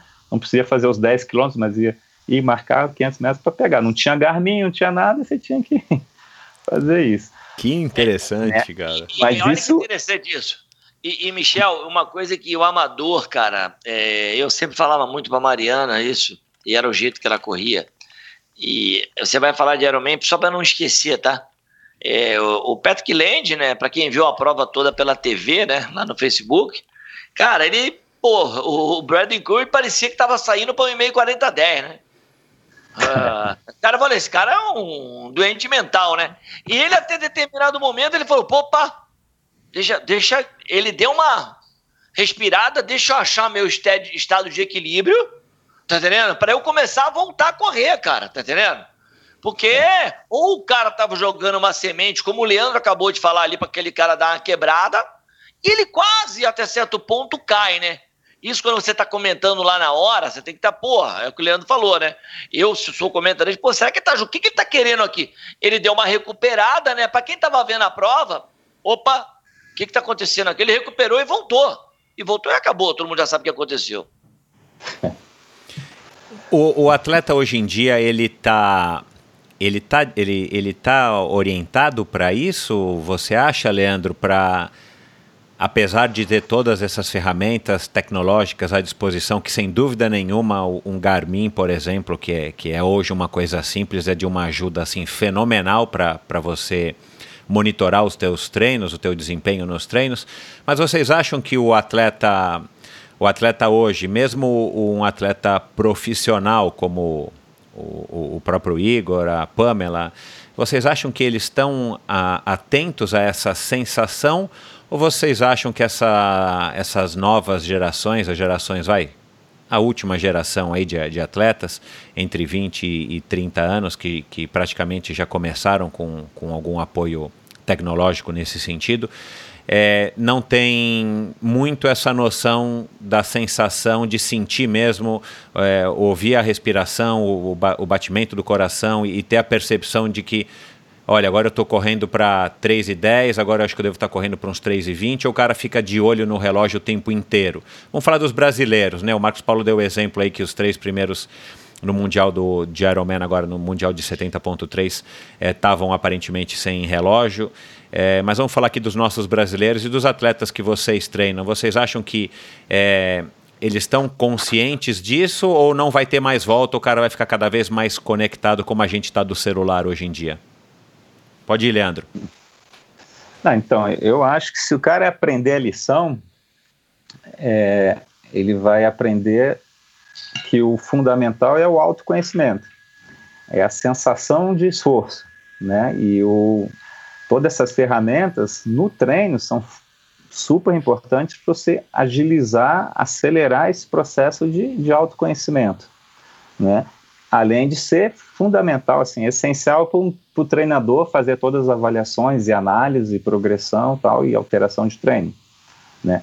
Também são métricas, né? Que também não, não adianta você só analisar a métrica e não ver como o cara está se sentindo, né? Tem gente Exato. que fica é, assim fixado nos números, né? Porque aquilo é um algoritmo, é uma matemática, né? E a gente sabe que que a performance humana, a fisiologia humana não se resume não é numa matemática, não é uma matemática. Ela ajuda, né, a, a enxergar algumas coisas que você não enxergaria sem ela, por exemplo mas você tem que associar a sensação de esforço, a como o cara está se sentindo, e ele tem que ter essa percepção. Então, assim, né, e quando se trata de nível competitivo, como ele falou, os três primeiros, cara, uma prova de 70.3, né, o cara está brigando pelo primeiro lugar, está brigando pela é, competição mental ali, um do lado do outro, tal. O cara tem que fazer essa variação de ritmo para quebrar um, quebrar outro. Então, é mais do que existe no amador. Né? O amador, sim, eu enxergo que é muito dependente disso, né? de, de números e fixados tal. Alguns, né? outros são totalmente desligados disso, deveriam usar um pouquinho. Né? E, então, tem os dois extremos. Um, ou você está tá muito fixado naquilo é ruim, ou você também está totalmente alienado disso também é ruim, porque para a gente, um cara que vai fazer um Ironman, às vezes ele não tem essa percepção, começou agora, a gente só tem essa ferramenta, ó, vê sua vantagem, controla sua vantagem, até para né, a gente poder garantir que ele termine uma prova né, mais segura. Com segurança, né? Então, nem, nem 8 nem 80, né? Mas a percepção sempre, essa que tem que ser desenvolvida, percepção corporal, sensação de esforço, essa tem que ser, porque é a única coisa que você consegue controlar e consegue ler, né, de forma mais sem precisar de bateria, né? Ô, Leandro, só, só um minutinho, vou... Marcos. Pera só um minutinho, Marcos Paulo. Ô, Leandro, supo, suponhamos que chega um atleta aí teu e fala, Leandro, eu tenho uma, um orçamento aqui limitado para investir no meu treinamento, no meu desenvolvimento como atleta. É, eu estou na dúvida se eu me matriculo num curso de yoga ou se eu compro um Garmin. O que, que você recomenda ao cara? Pô, pergunta boa, hein? Ah, boa. Bem, vamos lá. Dependendo do perfil do cara, dependendo do tipo de prova que ele escolher, por exemplo. Perfeita um, pergunta, Michel. Para um sprint olímpico, eu não diria que, né, que. Você falou Garmin ou medidor de potência? Não, Garmin, vai, o medidor de potência. Eu, eu, eu tenho um orçamento limitado. Eu vou para yoga ou eu vou comprar ah. uma, uma ferramenta dessas que vai me dar dado? Ah, não, não. Primeiro, assim, é yoga. Você aprender esse autocontrole emocional, isso é fundamental. Perfeito. Vai te dar muito mais performance do que qualquer aparato tecnológico que te que dê esse feedback. Se você não tiver o autoconhecimento, Olá, né, essa... primeiro controle a si, depois o, os fatores externos. É, é, é, eu acho legal ouvir isso do, do Leandro, até por conta dessa, dessa ligação forte que o Leandro tem com autoconhecimento, meditação, yoga e tal. Para quem não sabe, vai lá e ouve no, na conversa que a gente teve. Mas é, eu acho que hoje em dia isso não. não isso, acho que hoje em dia isso é muito menosprezado, não acha, Marcos Paulo, entre os atletas? Total, a gente vê total. todo Até, mundo é. ligado é, mesmo no, no, Garmin. E, eu vou e... te. Eu vou, eu vou responder a sua pergunta, desculpa, tá, Michel? É, como o Leandro respondeu aí. É, o que você está falando? Olha, os técnicos hoje em dia precisam saber lidar com todo esse conhecimento, todos esses números, como o Leandro falou. É, mas só que, infelizmente, nada é matemático. Então você vai me perguntar, e ele falou bem, o Leandro também, isso. É, eu faço uma leitura, Michel, e a, o que eu acabo sendo, e é o futuro da gente, é um consultor. Você me fala como eu tenho que cantar a sua prova. A minha vida, eu tentei é, preparar atletas para ganhar de você e para ganhar dele, tá entendendo? Então eu tinha que só estudar o que os caras estavam fazendo, tá entendendo? Ó, eu tinha o Emerson, tipo, tipo o Edmundo Caetano, aí tinha o Butenas e cada um tem características, tá? Então o que eu quero dizer é, é o tal do borda de piscina, pisteiro, não sei se vocês sabem o que é pisteiro, é o cara que está ali na pista, tá entendendo? Então você vai fazendo uma leitura do que está acontecendo, Michel. Então, você como consultor sabe exatamente aonde você pode levar aquele seu atleta. Os números só vão me auxiliar em todos os outros tipos de leitura. Mas se o cara não tiver percepção, não, não adianta. E, e completando o que o Leandro falou aí, a, a yoga é mais importante? Pô, quando o cara sabe o que ele está buscando, e se ele tem um autoconhecimento, e se ele é um cara extremamente controlado emocionalmente, fica muito mais fácil. Só que ninguém compra ou ninguém entende isso, tá? Infelizmente. E isso eu brinco sempre, tá? Porque não dá para. Seria bom ter uma câmera. Quando eu dou minhas palestras, eu falo muito sobre isso. Eu falo que o atleta é uma caixinha. Presta atenção. Pô, o cara é determinado, o cara é um, é, me manda o um relato do treino, o cara cumpre o que eu estou pedindo, ele faz tudo direitinho, só que como é que ele compete? Hum, ele compete mal. Tá entendendo? Então, ele vai ficando completo do mesmo jeito que, se na medida ele procurar um equilíbrio emocional, talvez ele chegue a competir bem muito mais rápido. Então é muito importante isso. Então é, é essa coisa do, do, do, do, autoconhecimento e você saber como consultor, tá? Michel, você tem que correr assim, assim, assim, assado. E se você olhar também e levar para algoritmo, Leandro, lá na nossa época, cara, quando você fazia ITU, se você pegar todos os atletas, Ben Bright, é, os neozelandeses, cara, a grande maioria que estava no pelotão no final da prova eram os caras que estavam saindo numa corrida mais progressiva. Tá entendendo? por mais que você tivesse aquela característica, porra, vou arrebentar nos primeiros dois, então você também tem que estar tá aprendendo com o que você está vendo. Porque existe uma fisiologia para explicar isso. Tá? Então, é, é, é, uma outra coisa, Leandro. É, em cima do que você perguntou, Michel, só para completar. Um keniano, quando sai para fazer uma prova, aqueles coelhos, todos sabem as passagens que aquele cara pediu para ele fazer que os caras pediram para buscar um recorde ou um número. Então, cara, ele sabe exatamente que tem alguém pensando por ele até um determinado momento. A partir dali, de um determinado momento, ele é muito mais forte que o cara. Agora é comigo, até porque o cara não consegue ser coelho a vida toda. Mas ele bota aquele coelho para marcar um pouco algo que ele não pode errar. Tá bom? Quer complementar, Leandro? o Marcão de vários assuntos ao mesmo tempo. É, é foda. A cabeça louca, né, Michel? É foda. Você vê como é que a cabeça vai, Leandro? É, engraçado. Vou falar disso um pouquinho desse. Hoje você vê na ITU, né? A galera, até fui numa palestra lá do, do português mostrando os dados que o primeiro quilômetro da ITU sai forte e tal. Que o cara tem que treinar isso. Cara, e mal sabia ele que sim. Quem traçou essa estratégia inicialmente fui eu lá em 94. né, quando apareceu o Manzan na disputa, até então eu saía para correr progressivo. Isso. Né? Aí eu usei essa estratégia de sair, e eu tinha facilidade para sair forte, né, de dar uma pancada no começo para assustar qualquer um para depois eu entrar no ritmo, né, como estratégia. Né? Hoje você vê né? Isso na ITU, né, o pessoal fazendo, alguns têm que fazer correr mais rápido, que entram lá atrás, né, que já é um erro, entrar lá atrás do pelotão, o cara tem que se forçar mais para estar tá na, na disputa ali na frente. Tem que dar um tirinho. É, mas é uma questão de estratégia de profissional, que não é aconselhável para o amador fazer isso, chegar e dar uma pancada. Ele tem a capacidade, né, Leandro? Ele nem tem a capacidade para isso. E não treina para isso, né? E e a, a, a questão do, é, do equilíbrio, cara, é fundamental. Né? E até injusto comparar, né? Um valor muito, por muito menos você consegue investir nisso, né? Num, numa meditação, num coach, num alguma coisa que vai trabalhar seu mindset, né?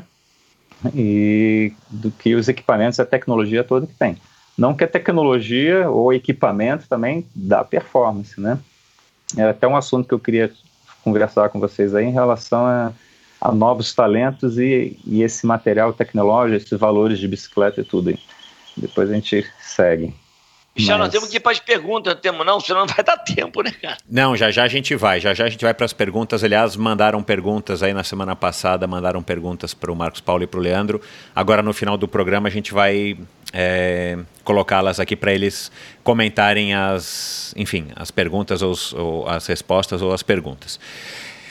O, vocês acham que o, o triatleta de hoje, esse triatleta que a gente pode chamar de, de triatleta moderno, né, que nasceu, o triatlon já estava praticamente nas Olimpíadas e tal, ou ainda é, se tornaria olímpico, mas é, ele já conheceu o triatlon como um esporte olímpico. Você acha que esse triatleta ele ele ele está se tornando um triatleta mais mais completo do que é, na nossa geração, que um veio da natação, um veio do polo aquático como eu, ou o Leandro veio da, da corrida.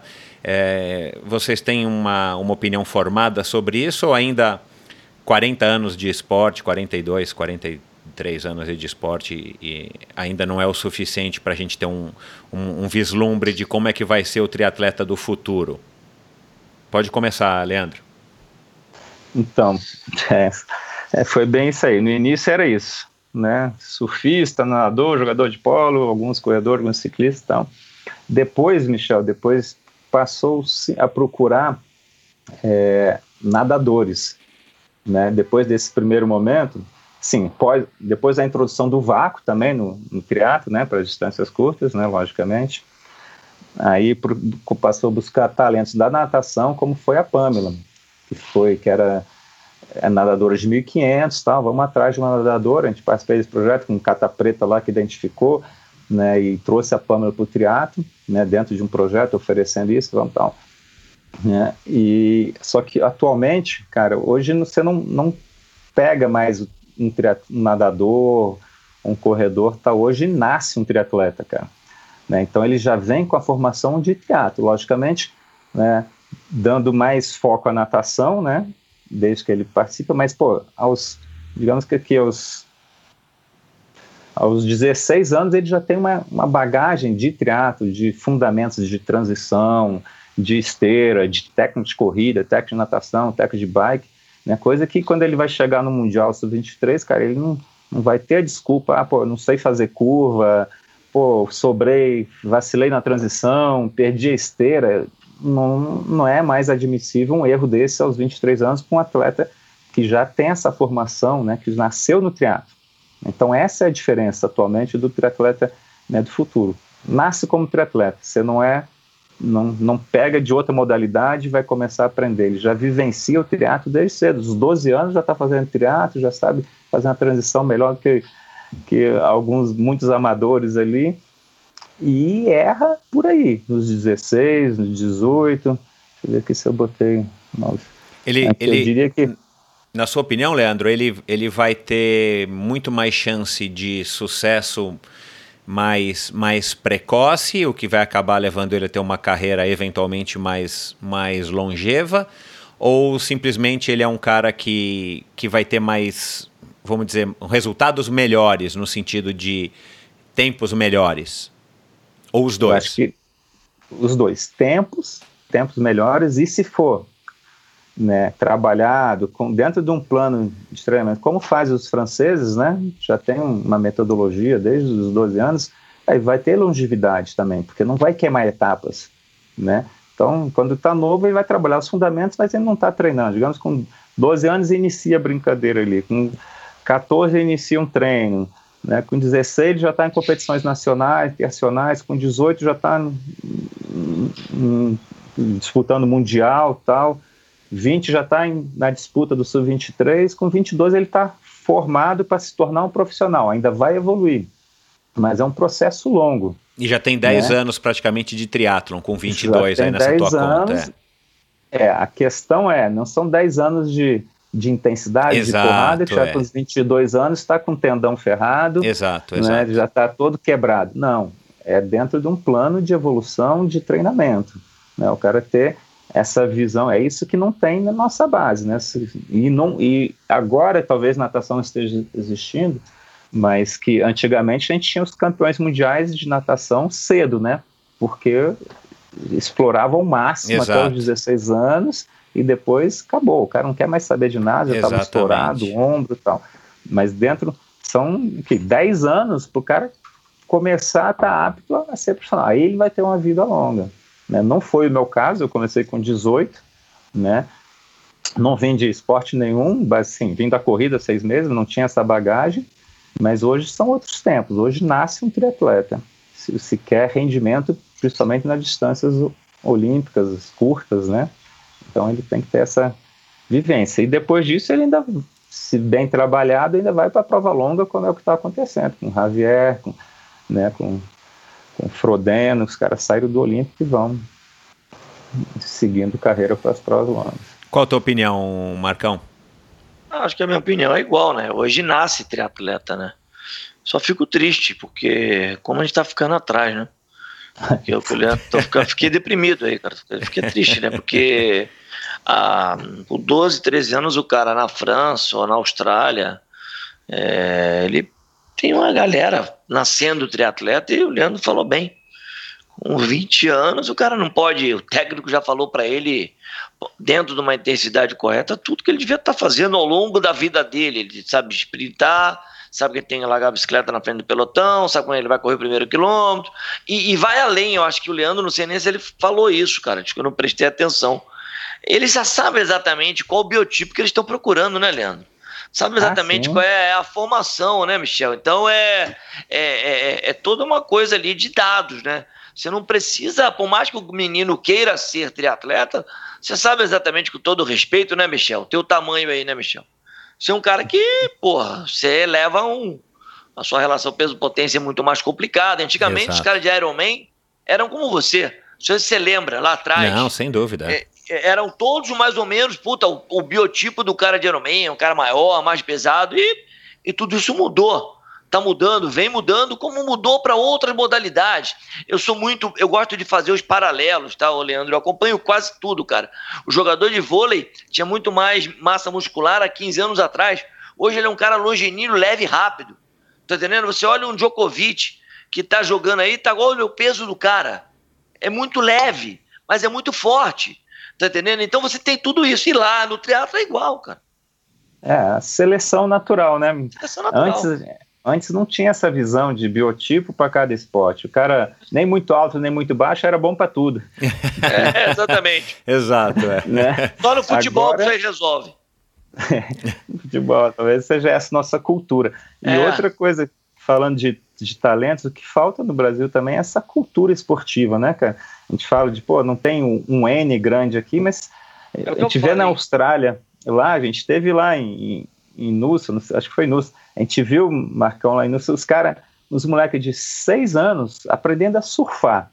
Ou seja, para eles, e já, sim, sem boia, sem nada, na prancha andando ali. Quer dizer, para eles estar com seis anos aprendendo a surfar, eles já têm que ter aprendido a nadar, né? Exatamente. Exatamente, já não estão nadando. Então, assim, eles têm uma cultura esportiva que todo mundo pratica esporte, independente de virar olímpico ou não, pratica por, por saúde, porque gosta, porque tem uma cultura esportiva. Então é muito mais fácil tirar daí né, talentos né, que já, já são praticantes, você identificar o cara lá na favela que não faz nada. Exatamente, eu acho que hoje, Michel, um esporte que está fazendo muito bem isso, você, todo mundo sabe, é o surf.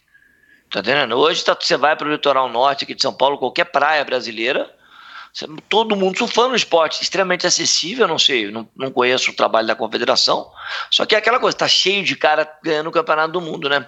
E os caras estão muito sérios, né? Fazendo um trabalho de preparação. Tô falando do surf porque... Não, e tem muitos na linha de frente, quer dizer, a gente deve é, ter, eu também muitos. não sei a fundo, mas a gente deve ter muitos surfistas muito, muito. excelentes em todos os níveis, né? Em todos os níveis, detalhe, e detalhe, isso eu acompanho também um pouco, Leandro vai dar risada mas tem uma molecada, cara, que tá viajando o mundo todo. Molecada de 12, 13 anos. Então esse moleque já vai chegar. E não que o triatlo não tenha isso, gente. Falta mais triatleta fazendo isso. É o N. e, e, aliada à cultura esportiva que a gente não tem no esporte. É, a gente, a, a, além de todos os problemas que o triatlo enfrenta, a gente não pode esquecer que a gente está no Brasil e a gente não vive numa bolha, né? É, mas, mas é, é muito duro, isso não, nós não falamos, né? Que existe mágica de criar um talento como Leandro, Manzan, é, Emerson, Armando, Fernanda, Ornelas, em São Paulo. Há quanto tempo a gente não tem um triatleta de ponta Michel, você responde essa pergunta aí, vai você. Qual foi o último triatleta da capital que despontou no cenário nacional? Michel. Ah, é, não, acho que depois de mim ainda teve o Emerson que, que seguiu. Não, mas ah, mas o tá bom, tá bom. É, São Paulo capital, é. São Paulo capital, é, acho que é o Fernando Toad, né? Agora deve ser. O Toad, é.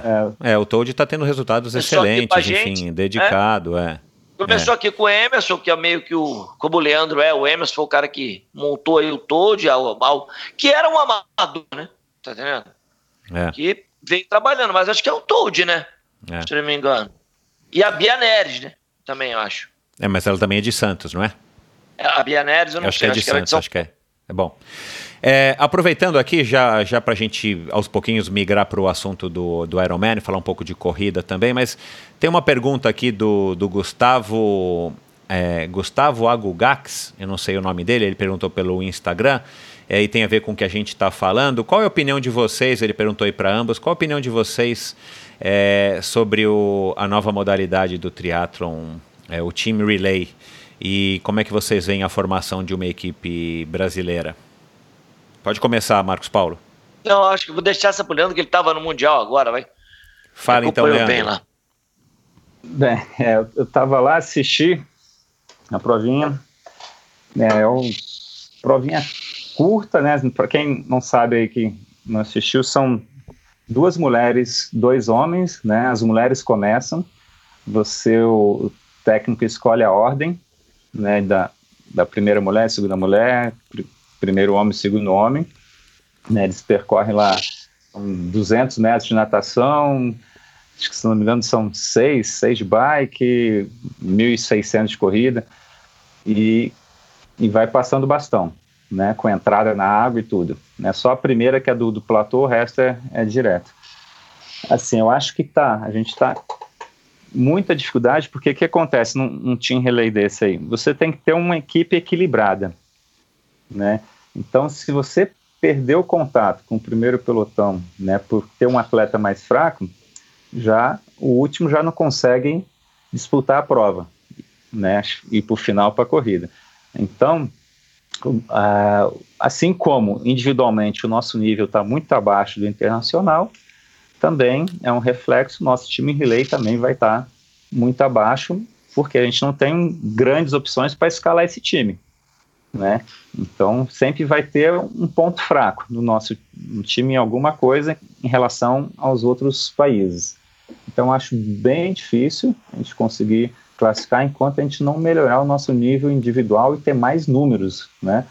Não adianta ter um, um brasileiro melhor do mundo e outros não estarem bem ranqueados, não tiverem um bom nível. Então, time relay isso é fundamental, é o número de, de atletas que você tem e da forma que tem ocorrido nos mundiais, né, quem tem o um número maior pode até optar por um cara que não tenha corrido um dia antes né, a prova oficial. Não vai ser assim nas Olimpíadas, mas deve dar um espaço maior.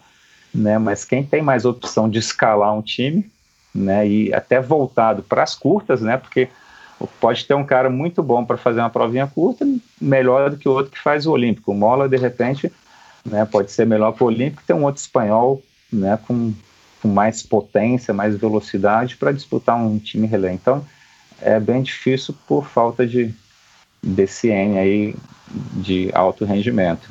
Do ponto de vista técnico, Leandro, é, a estratégia de se formar uma equipe, ela vai ser pautada, vamos dizer, como, como é no caso da natação ou mesmo do atletismo nos revezamentos, é por atleta ou no nosso caso, como são três modalidades, ele pode ser pautado.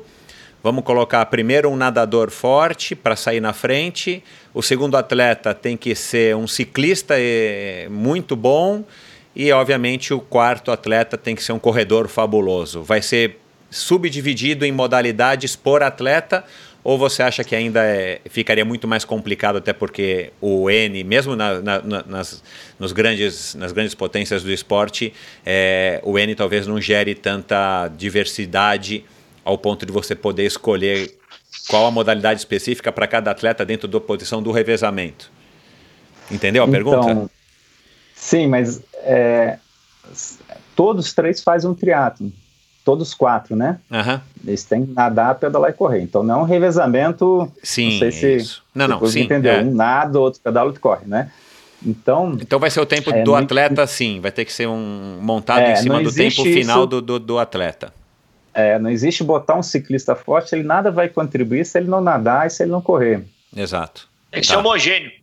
Não adianta botar um nadador ah, esse aqui nada pra caramba, vamos botar ele para abrir, mas ele não pedala, ele vai sair na frente da água, vai perder o pelotão no ciclismo, Exatamente. não vai correr nada, então vai entregar. Então não é é o, é o triatlo moderno. Ele falou, antigamente a gente conseguia, né, o triatleta bastava ter um, tinha que ter uma modalidade forte, outra boa, outra mais ou menos e se virava, né?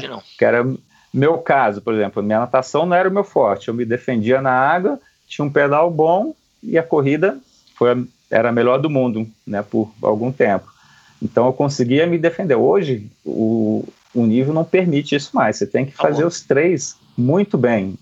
Tem que ser muito bem. Se para ganhar tem que ter a corrida ótima. Né? Exato. Mas os outros. tá difícil, né, Leandro? Hoje em dia. Acabou é. aquela coisa de você ser melhor em uma modalidade. Você tem que você por isso que você já nasce triatleta, Michel. Tem que ser. Você já nasce para né? ser exatamente o cara homogêneo e forte nas três. Ah, tá acabando esse assunto, aquela roda. O que, que você faz bem? Tá acabando entre os é. profissionais. É, é. Bom, aí outra pergunta do que, que tem a ver com esse assunto desse Gustavo Agugax. Obrigado, Gustavo. É, a maioria dos atletas brasileiros que participaram da ITU, da ITU não migraram para as longas distâncias. Por quê? E aí ele dá exemplos migraram. aqui. Migraram, né? sim. Migraram. Acho que a pergunta dele, alguns não migraram.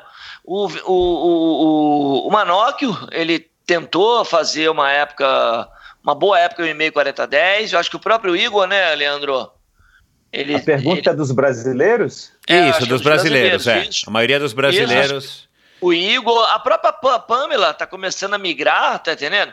Eu acho, de novo, acho que a gente já falou no início do programa, Michel, é, o número de atletas não é tão grande, tá entendendo? Então você tem, muitos não dão continuidade na carreira, é, hoje em dia tem cada vez menos gente largando no e-mail 40-10, nas distâncias curtas, mas alguns deles saíram das modalidades mais curtas e já viram no Ironman um caminho mais interessante.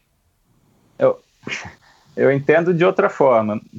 Eu acho que é, é. poucos migraram para Itu, todos seguiram o caminho de provas longas. É o inverso. Isso, é. Todos Ninguém seguiram o caminho, é. Acho que nenhum desses aí conseguiu entrar na Itu, exceto o Colucci, né, que ainda Isso. conseguiu alguns Que tentou mas... fazer o Ironman também. deixar claro aqui, porque assim, hoje tem, a Itu ela mudou o formato, né, daquela época, né? Mas hoje eu vejo o Brasil, ele está na, na é, tem, tem o nível 1, né, que hoje é o WTS, que era o antigo, que era o circuito mundial, que era o World Cup do antigo mundial, eles deram um downgrade, botaram o World Cup, que antes era o, o pré-olímpico, né, então o Brasil hoje, em termos de nível, acho que ele está na segunda, na terceira divisão, né, ele consegue resultado na WTS não consegue resultados, que seria a primeira divisão. Na World Cup tem alguns resultados, né? E quer dizer, WTS ainda é a segunda divisão. O Mundial seria a primeira, né? Que é a prova mais casca. Mundial, WTS e World Cup. Então o Brasil ainda está brigando ali com alguns resultados na terceira divisão. Então eu digo que nenhum triatleta migrou para Itu, e sim todos Migraram na tentativa para... migraram para provas longas. Só que né? vamos explicar, o que o Leandro está falando aí, vamos lá, Leandro. Desculpa também, eu vou te completar. Porque, na verdade, é, migraram também pelo grau de dificuldade da ITU. Correto, Leandro? Não. Ah, migraram para prova longa, você Pelo diz. grau de, de, de, complexidade de você largar numa ITU. Já naquele é, momento. Que é, mas... para o nosso ouvinte, Michel, o, o nível de largar entre os melhores da ITU é muito complicado hoje para qualquer brasileiro. Tá entendendo? Concorda, não. Leandro? Não, o nível do brasileiro que não está no nível da ITU. Isso, o nível da ITU para qualquer brasileiro hoje é muito acima. É o que você está falando. É, sim. Tá, tá difícil de. Por isso que eu tô falando, ninguém migrou para a ITU, ninguém conseguiu participar de um circuito mundial.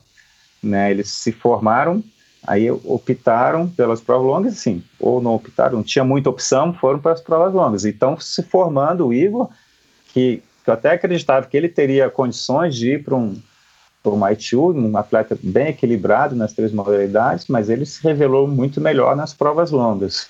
Uhum. O Colucci, que foi para Aichu, apesar de eu achar que ele tem um perfil muito mais para prova longa também, mas o Colucci já fez de tudo, né? É isso assim, que eu ia falar. O Colucci, a gente, ele tentou de tudo e foi bom em tudo. É aquele momento de você também procurar o caminho, né? É, faltou um pouco de foco. Eu acho, ainda acho, acho que se ele focasse mais nas provas longas, ele teria mais resultado. Não sei agora como tá, né? Que o tempo vai passando também. É, e tem, e tem uma coisa importante nisso tudo que vocês falaram, estava aqui pensando, que o atleta também precisa encontrar maneiras de sobreviver fazendo isso, né? Então, é, o cara vai atrás das, da onde o momento está proporcionando para ele, no caso aqui especificamente o, o patrocínio, o patrocinador, é, um mai, maior retorno, né? O cara não fica livre para fazer a carreira dele, porque tem alguns momentos de fato que o cara correndo o circuito mundial e tal, o cara não vai ter tanta repercussão quanto se o cara ganhar um 70.3, por exemplo, né? É, Michel, o que você está falando agora é a dificuldade da vida do triatleta brasileiro, né? Ele, ele pode não ter conseguido, naquele momento, é, estar largando num circuito, ou vai, no circuito mundial, é, seja por nível técnico e também por facilidade é, técnica de estar sentindo muito melhor numa prova longa, mas aí você tá, cara, é complicado porque, Michel, pouquíssimos atletas hoje, esses caras são heróis, tá? Então eles também têm que ver o que melhor lhe convém. E o Brasil hoje é, parece que hoje paga muito melhor nas provas longas. Então, para o cara ter. E as redes sociais também acabam é, é, sendo importante, você colocou aqui nas suas perguntas, é, esse cara tem um mix de resultado com aquilo que o público está querendo ver. Tá entendendo? Então, assim, acho que isso é importante até para ele conseguir algum recurso, Michel, porque os recursos são muito escassos num país como o nosso. E os triatletas, alguns conseguem ter alguma coisa, mas aonde tem audiência, tá? Isso é importante. É. Comentário, é, Leandro. Nesse ponto, assim, é, evoluiu muito em relação à nossa época, Michel, né? Assim, hoje, para ganhar dinheiro com, com esporte em termos de premiação, está mais fácil, né? Porque as premiações são maiores, né? O número de provas longas, por exemplo, que existe no, no mundo são maiores, então o nível diminui, tirando o Havaí, logicamente, que é o campeonato mundial, mas assim, tem Ironman aqui no Brasil, tem Qualquer na, outro lugar. na China, assim, às vezes três no mesmo dia, então os, os atletas profissionais se dividem, né? Então fica mais fácil de conseguir ganhar um Tô dinheiro. falando no Brasil, tá, Leandro? Colocação. Ah, tá. E no, e, e no Brasil também, né? O Marcos falou assim, até, pô, o Leandro não foi, poderia ter ido para provas de meio Ironman. Cara, era a minha melhor prova. Só que na época não tinha um circuito de Ironman, não tinha provas, não tantas tinha. provas como tem hoje. Eu teria migrado fácil para o Ironman, porque era onde a, a, prova que eu mais me sentia bem fazendo. Né? Talvez não tanto no Ironman, né, que eu, eu fiz poucas, mas talvez eu teria um perfil melhor mais para meio. E, mas hoje tem muita opção, né? E realmente as provas promocionais de Ironman estão pagando mais, tem mais visibilidade. Né? Então, se o cara não tiver inserido né, nesse processo que eu falei, dos 12 anos, voltado para as Olimpíadas, cara, ele não vai ter opção. A opção financeira dele vai ser partir para provas Exato. profissionais longa distância. Agora, se ele já estiver engajado num projeto desde os 12, num projeto continuado, olímpico, que tem uma estrutura né, que viabilize isso também, não tem outro caminho. Vai fazer prova profissional, vai estar nas redes sociais, e é um caminho que está seguindo muitos amadores, né, como um segundo trabalho aí, second job aí de, né, de, Porque Exato. hoje você, você, não sabe mais quem é no Brasil, quem que é o profissional, quem que é o amador, né? O amador é isso, parece isso. um profissional cheio de patrocínio, né? Com é mais seguidores do que um profissional. a maioria. Mais a maioria. patrocínio. A maioria. Né? Então, assim, as relações comerciais mudaram, sim, não a performance. Performance é performance, Olimpíada é Olimpíada. O cara que tiver nível vai para a Olimpíada, não tiver. Né, e quem é amador é amador e quem é profissional é profissional. Acabou. Diferente. É. E, e, a concorrência entre amador ainda é uma coisa é, é injusta, uma coisa né, covarde. O que a gente vê no, no amador é que assim, aqueles que são autônomos tem muito mais tempo para treinar. né? Então, é, tinha que ter então duas assim, divisões, o amador autônomo e o amador. É. Amadores, os amadores que conseguem ter um, um, um, trabalho que ele trabalhe um pouco menos, aonde distribua a atenção dele para a família, para o trabalho. E tem um amador hoje, o Leandro, acho que vamos falar um pouco mais sobre isso, estamos no horário já. Tem amadores hoje que treinam como profissionais também, né? Exato. Então, é isso aí. É categoria amador mim... herdeiro. Aliás, tem amador hoje que treina mais do que o Leandro treinava quando ele era profissional. Não, Fora, eu não migrei para amador, que eu achava uma covardia. Eu parar dois anos como profissional e correr amador. Porque o lastro né, que um profissional tem. Então hoje a gente vê é, esses profissionais, né, talvez não foram grandes profissionais, mas que migraram para amador e ganham tudo.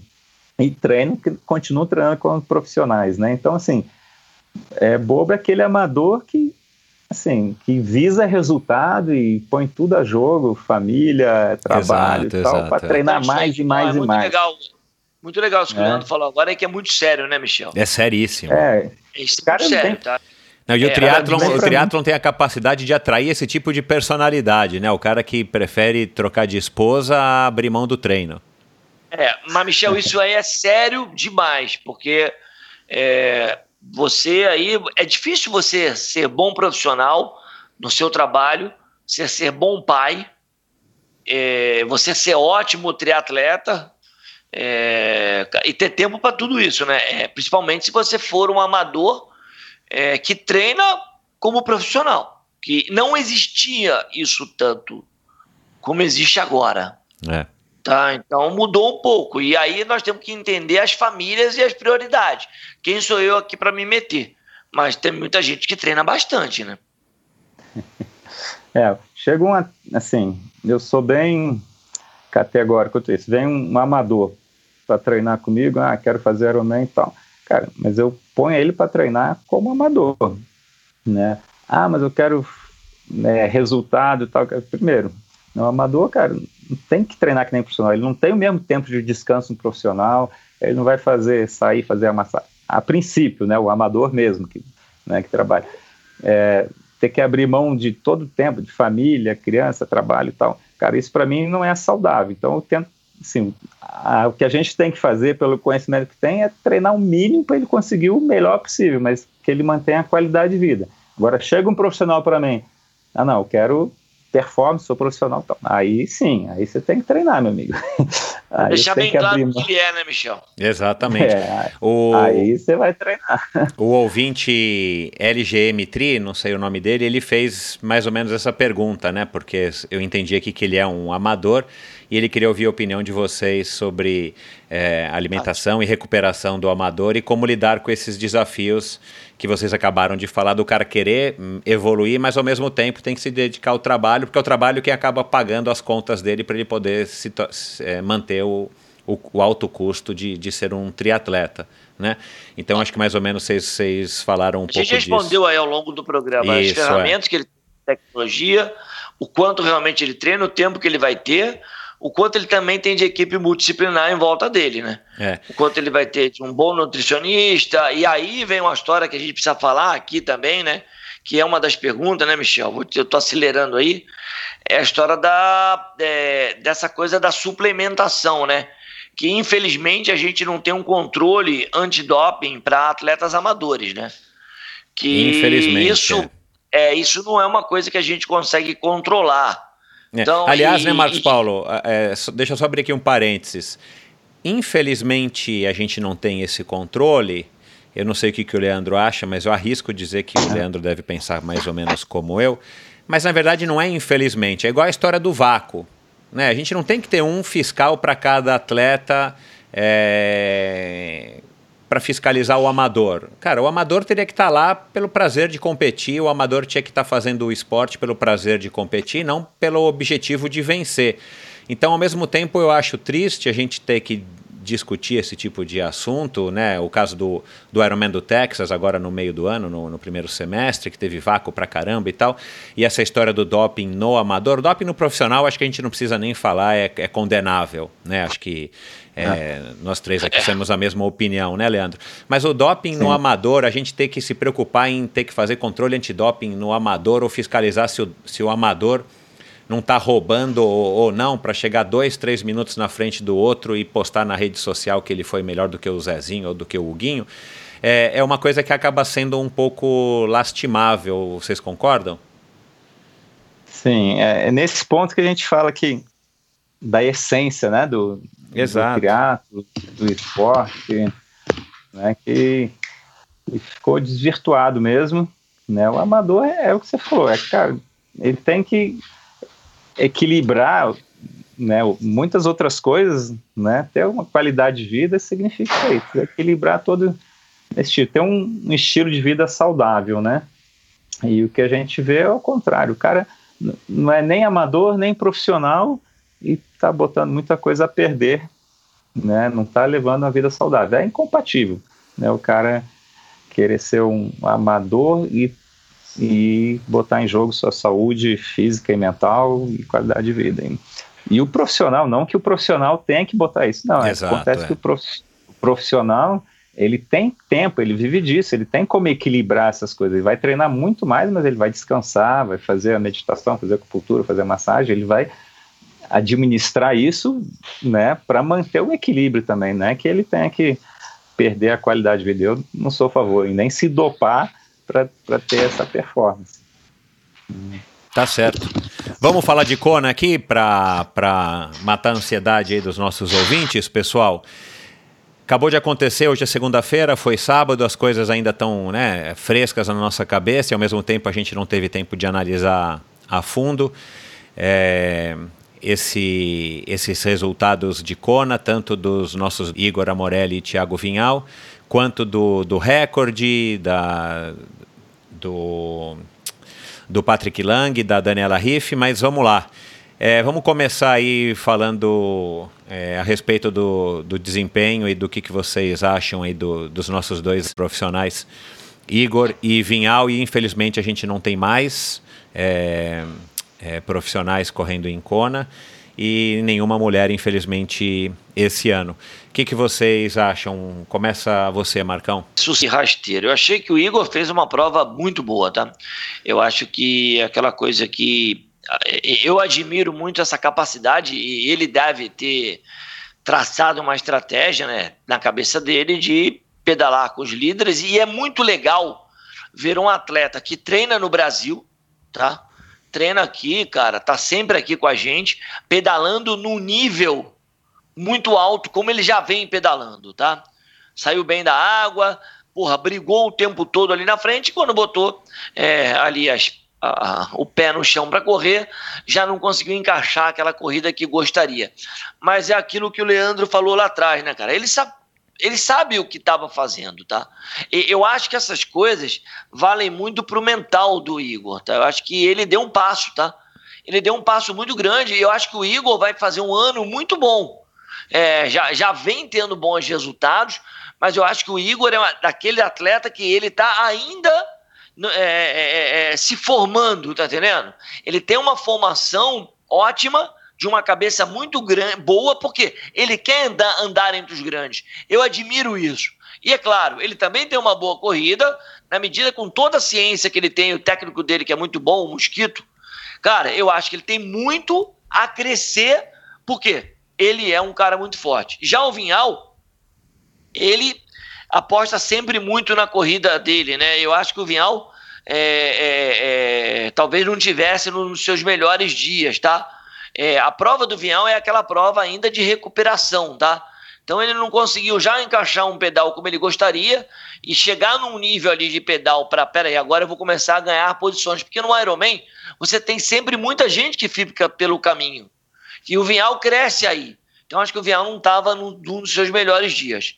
Eu agora, só para dar um, um, um, parecer aqui, é uma visão minha, eu acho que a Pamela, você não me perguntou isso, essa menina promete muito, tá?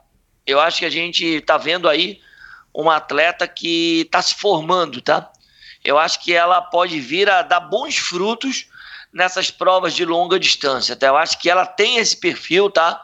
Eu acho que ela, ela já é uma grande nadadora, o pedal dela é bom, ela, ela, ela acabou, ela tá ali com algumas características importantes de ciclismo, ela já vem mais madura e eu acho que ela tem tudo para ganhar o fundo nessa distância. Então acho que a gente vai ver muitas coisas legais com essa Pamela, com a Pamela. Eu, eu torço muito por isso, tá? Acho que basicamente essa é a minha visão dos brasileiros. E tem uma, uma colocação aqui, Michel, rapidinho, que eu não queria deixar passar em branco, que uma coisa também que acontece muito com os atletas amadores, é, de todos os níveis e profissionais também, é que a gente precisa usar um pouco melhor as ferramentas de controle de overtraining.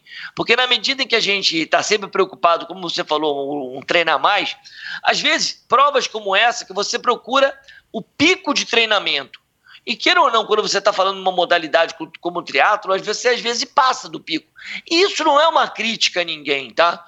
Isso é uma crítica técnico, atleta, e você é o que você busca sempre, é o pico de treinamento. Então, muita gente, às vezes, que não faz uma prova, eu acho que aí, amadores principalmente, e num dia, né, Leandro, que o Havaí estava bom, tá? Era um dia bom do Havaí. Foi um dia numa condição boa do Havaí.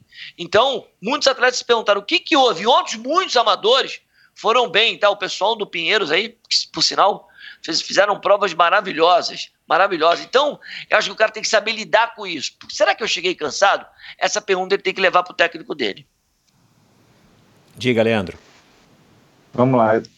Analisando aqui o resultado do Igor, não, não conversei com ele, né, para eu saber a impressão que ele teve, mas vendo de fora assim, é, não acho que ele tenha feito errado, não. Ele fez um puta pedal, assim, se comparar o tempo dele do ano passado, ele já tinha feito 4,26 e, e muito próximo do que o Patrick tinha feito já, né?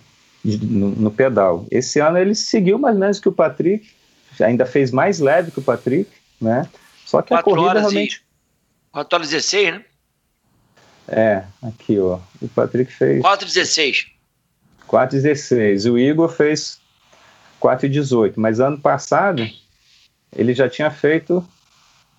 Quanto aqui que tá? 4,26, se eu não me engano. 4,25. E o Patrick tinha feito 4,28. Então, ele, ano passado ele pedalou melhor que o melhor Patrick. Que o Patrick, Patrick, lógico.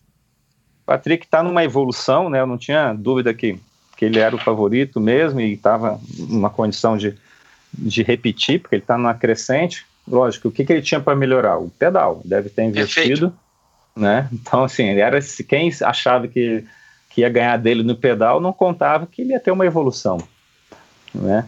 E abrir tal. O cara pedalou redondo e pedalou, né? Assim, uma estratégia que eu julgo. Eu acho que ele deve estar pedalando muito mais do que ele, do que o pessoal acha, né? Mas ele fez a estratégia de se manter ali. Aquilo que o Max Paulo falou do coelho. O que, que é mais fácil? Você dar um ritmo ou você está é alguém dando hit para você. Você estava ali tranquilo, dentro da zona de vácuo, né, não se matando, tal, ficando e ali. E confiante de que tem uma corrida, né, que já E confiante que ele pode pegar o que está acontecendo na frente, exatamente. E os caras os cara abriram muito pouco dele, né? né? Lógico, ele melhorou o pedal e estava na estratégia certa ali, ó, tranquilo, sem se desgastar. Abriram sete é. minutos, Leandro. Então, muito pouco para ano passado que tinha aberto né, muito mais. E, e o Igor, então, a impressão que eu tenho, cara, que ele fez uma prova redonda, que eu acho que ele não errou na bike, não. Ele deve estar ali sentindo bem. Acho que a corrida que ele fez ano passado, 3 e 8, que também não acho que tenha sido, não foi a melhor prova dele ano passado, né? Que ele tem condições para mais, correr para baixo disso. Eu não sei o que aconteceu, mas acho que não foi totalmente em função, não foi uma, uma estratégia suicida, não. Pelo que todo mundo baixou o tempo, né? Ainda em relação ao ano passado, então não foi uma coisa muito discrepante do que ele fez o pedal ano passado.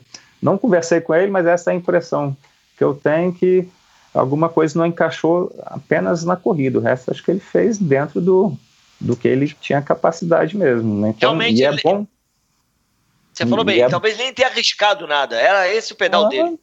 Eu acho que, assim, tenho certeza que o, que o Javier arriscou naquela estratégia, eu acho válida, né? Mas é bom saber que a gente tem um brasileiro nesse nível, né? Que o cara nada lá na frente, segura o pedal ali com quem disputa a prova, né? E tem potencial de correr melhor, de apresentar uma corrida melhor do que ele correu, né? Tem, a gente vê, talvez não para 2h40, né? Porque eu acho que hoje, né? É, é engraçado, a gente vê, a gente tem visto uma evolução muito grande em termos de tempo na bike, né? O que eu já conversei com o Michel uma vez, muito em função de material, de tudo, né? Do que uma evolução real, digamos. E quando a gente vai para a corrida, que não teve toda esse, essa evolução em termos de tecnologia, né? O tênis não teve essa influência tão grande, apesar de que mudou bastante. Não teve tanta influência na performance. A gente vê os caras fazendo agora, o Patrick por dois anos seguidos para 2,40, o que David Scott e Mark faziam lá. Lá né? Os únicos ah, que fizeram, né? faziam. Há 20 atrás. anos atrás, 30 anos atrás. 20 anos. Então, assim, será que está evoluindo mesmo nesse, nessa velocidade que a gente está vendo pelos tempos, ou não, naquela época não tinha medidor de potência, mas provavelmente a, a potência de marcar Lewis Scott devia ser muito parecida com o que é hoje. É, só que lembrando... era a velocidade média, né? Lógico, que o material é muito mais rápido. Essas bikes hoje, você ter uma ideia para a gente comentar, elas estão tão rígidas e tão aerodinâmicas que na, descendo o Ravi ali, elas, antes as bicicletas, nossa, a gente ia lá com bicicleta de ciclismo de alumínio, entrava em ressonância, né, bicho? Chegava Isso, é. 90 por é, Fibrilava a bicicleta. Doía a mão. aí, aí, pô, hoje os caras têm que usar uma 55 para atender a velocidade, porque a bicicleta é tão rígida, o cara tem, precisa pedalar e consegue botar força, né, sem que a bicicleta tripide, sem que perca eficiência. O Ribeiro colocou uma coisa aí para o Michel, me corrige aí, Michel, Leandro, muito legal. Que o Michel, ontem no Endorfina, lá no nosso grupo, muito interessante, né? Que o, o, o, o Ribeiro ainda acha o pedal do John Howard de 4,28, cara. Nossa. Impressionante, Impressionante naquelas condições. Meu Deus do cara, céu. De 1980, 80. Olha, é impressionante, Não, né? É absurdo, é. é. Então, assim, para. Foi o que você falou, Leandro, é o que você está falando. Se você botar a potência, né? É, se fosse ver a potência, o que muda é a velocidade, as bicicletas são muito mais rápidas. Mas o interessante é isso, cara, que agora a gente está voltando e daqui para frente a gente vê o Patrick Land é, 2,39, né, ano passado, esse ano 2,42 e tal. Mas esse Mac David da Grã-Bretanha, a McNee, também que meteu 2,45 ano passado, está voltando, a bike está ficando muito próximo. Acho que vai ser difícil haver um outro ciclista ganhar o Ironman né, realmente na bike, porque o nível da bicicleta e essa tecnologia ajuda muito a esse ao cara chegarem mais próximo do tá que antes era só pelo feeling, é. Então, as bikes melhoraram, são todas iguais e o treinamento, né, os feedback, tudo, mudou também, tem muito conhecimento hoje, né, difundido e sendo aplicado para a evolução do, do ciclismo, então está ficando muito igual. O que está definindo é a corrida, e a corrida a gente sabe, cara, tem gente que tem talento, biotipo para correr 2h40. Esse menino, provavelmente, o Patrick, deve ter abaixo de 2h30, com certeza, na maratona. Exato. É. Né, Sem problema, teria, com certeza duas e vinte e poucas, eu arrisco dizer aqui, né, para o cara estar tá correndo para duas e quarenta, não foi um ano, dois anos, então assim, acabou aquele, aquele sonho, né, que quem gosta de pedal tem os atletas que torcem pro, pro Leonel Santos, lá, o cara vai arrebentar na bike a gente sabe que ele corre muito, né? Ele corre bem passado, também, mas ele corre bem. 2,51, mas você vê que ele não tem o mesmo biotipo de um corredor que agora abaixo de 2h40 começa a ser uma maratona de corredor, né? Que é. a maratona de Ironman até então não era uma maratona rápida, 2h50, Exato. maioria. Né? Então agora, da mesma forma que o, o triatlo olímpico e Ironman está subindo o nível, agora tem mais gente pedalando, né? Difícil um, um, ciclista fazer um estrago. O australiano tentou lá, abriu seis minutos, e, e, o cara que tem um ciclismo forte, mas sabe que tem na corrida, né? Consegue meter 12,40, 12,42, daqui a pouco vai estar 12,35, né? Vai ter uma vantagem enorme porque vai perder tanto na bike quanto e, e além de que os, o, a natação desse pessoal que está correndo também é de alto nível, né? O Patrick, o, o Frodeno veio do triatlo olímpico, tem uma natação muito forte, Javier Rosa, Javier Gomes lá puxou, né? A natação estava lá na frente. Então o nível está subindo de pouquinho em pouquinho, né? A natação principalmente e a corrida está voltando até aquele nível de Mark Allen Scott que definiu a prova, independente do cara abrisse 14 minutos, um alemão lá. Exatamente, o Wolfgang Dietrich, né? É.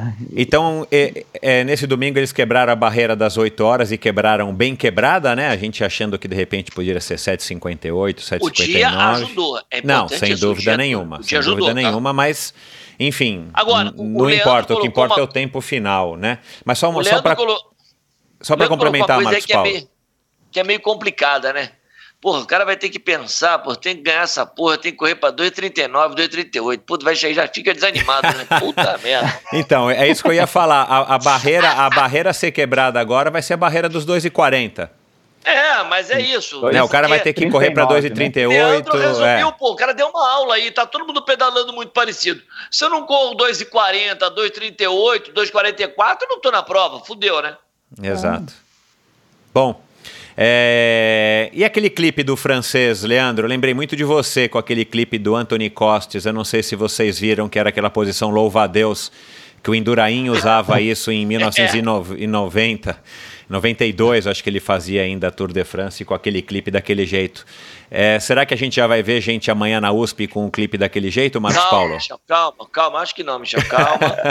acho que não. Ele Michel, tem sub-8, né, no Ironman, não sei se vocês sabem, né, mas ele tem sub-8 já, não no Ironman do Havaí, né, ele tem sub-8 no, no Ironman, é. não lembro agora qual.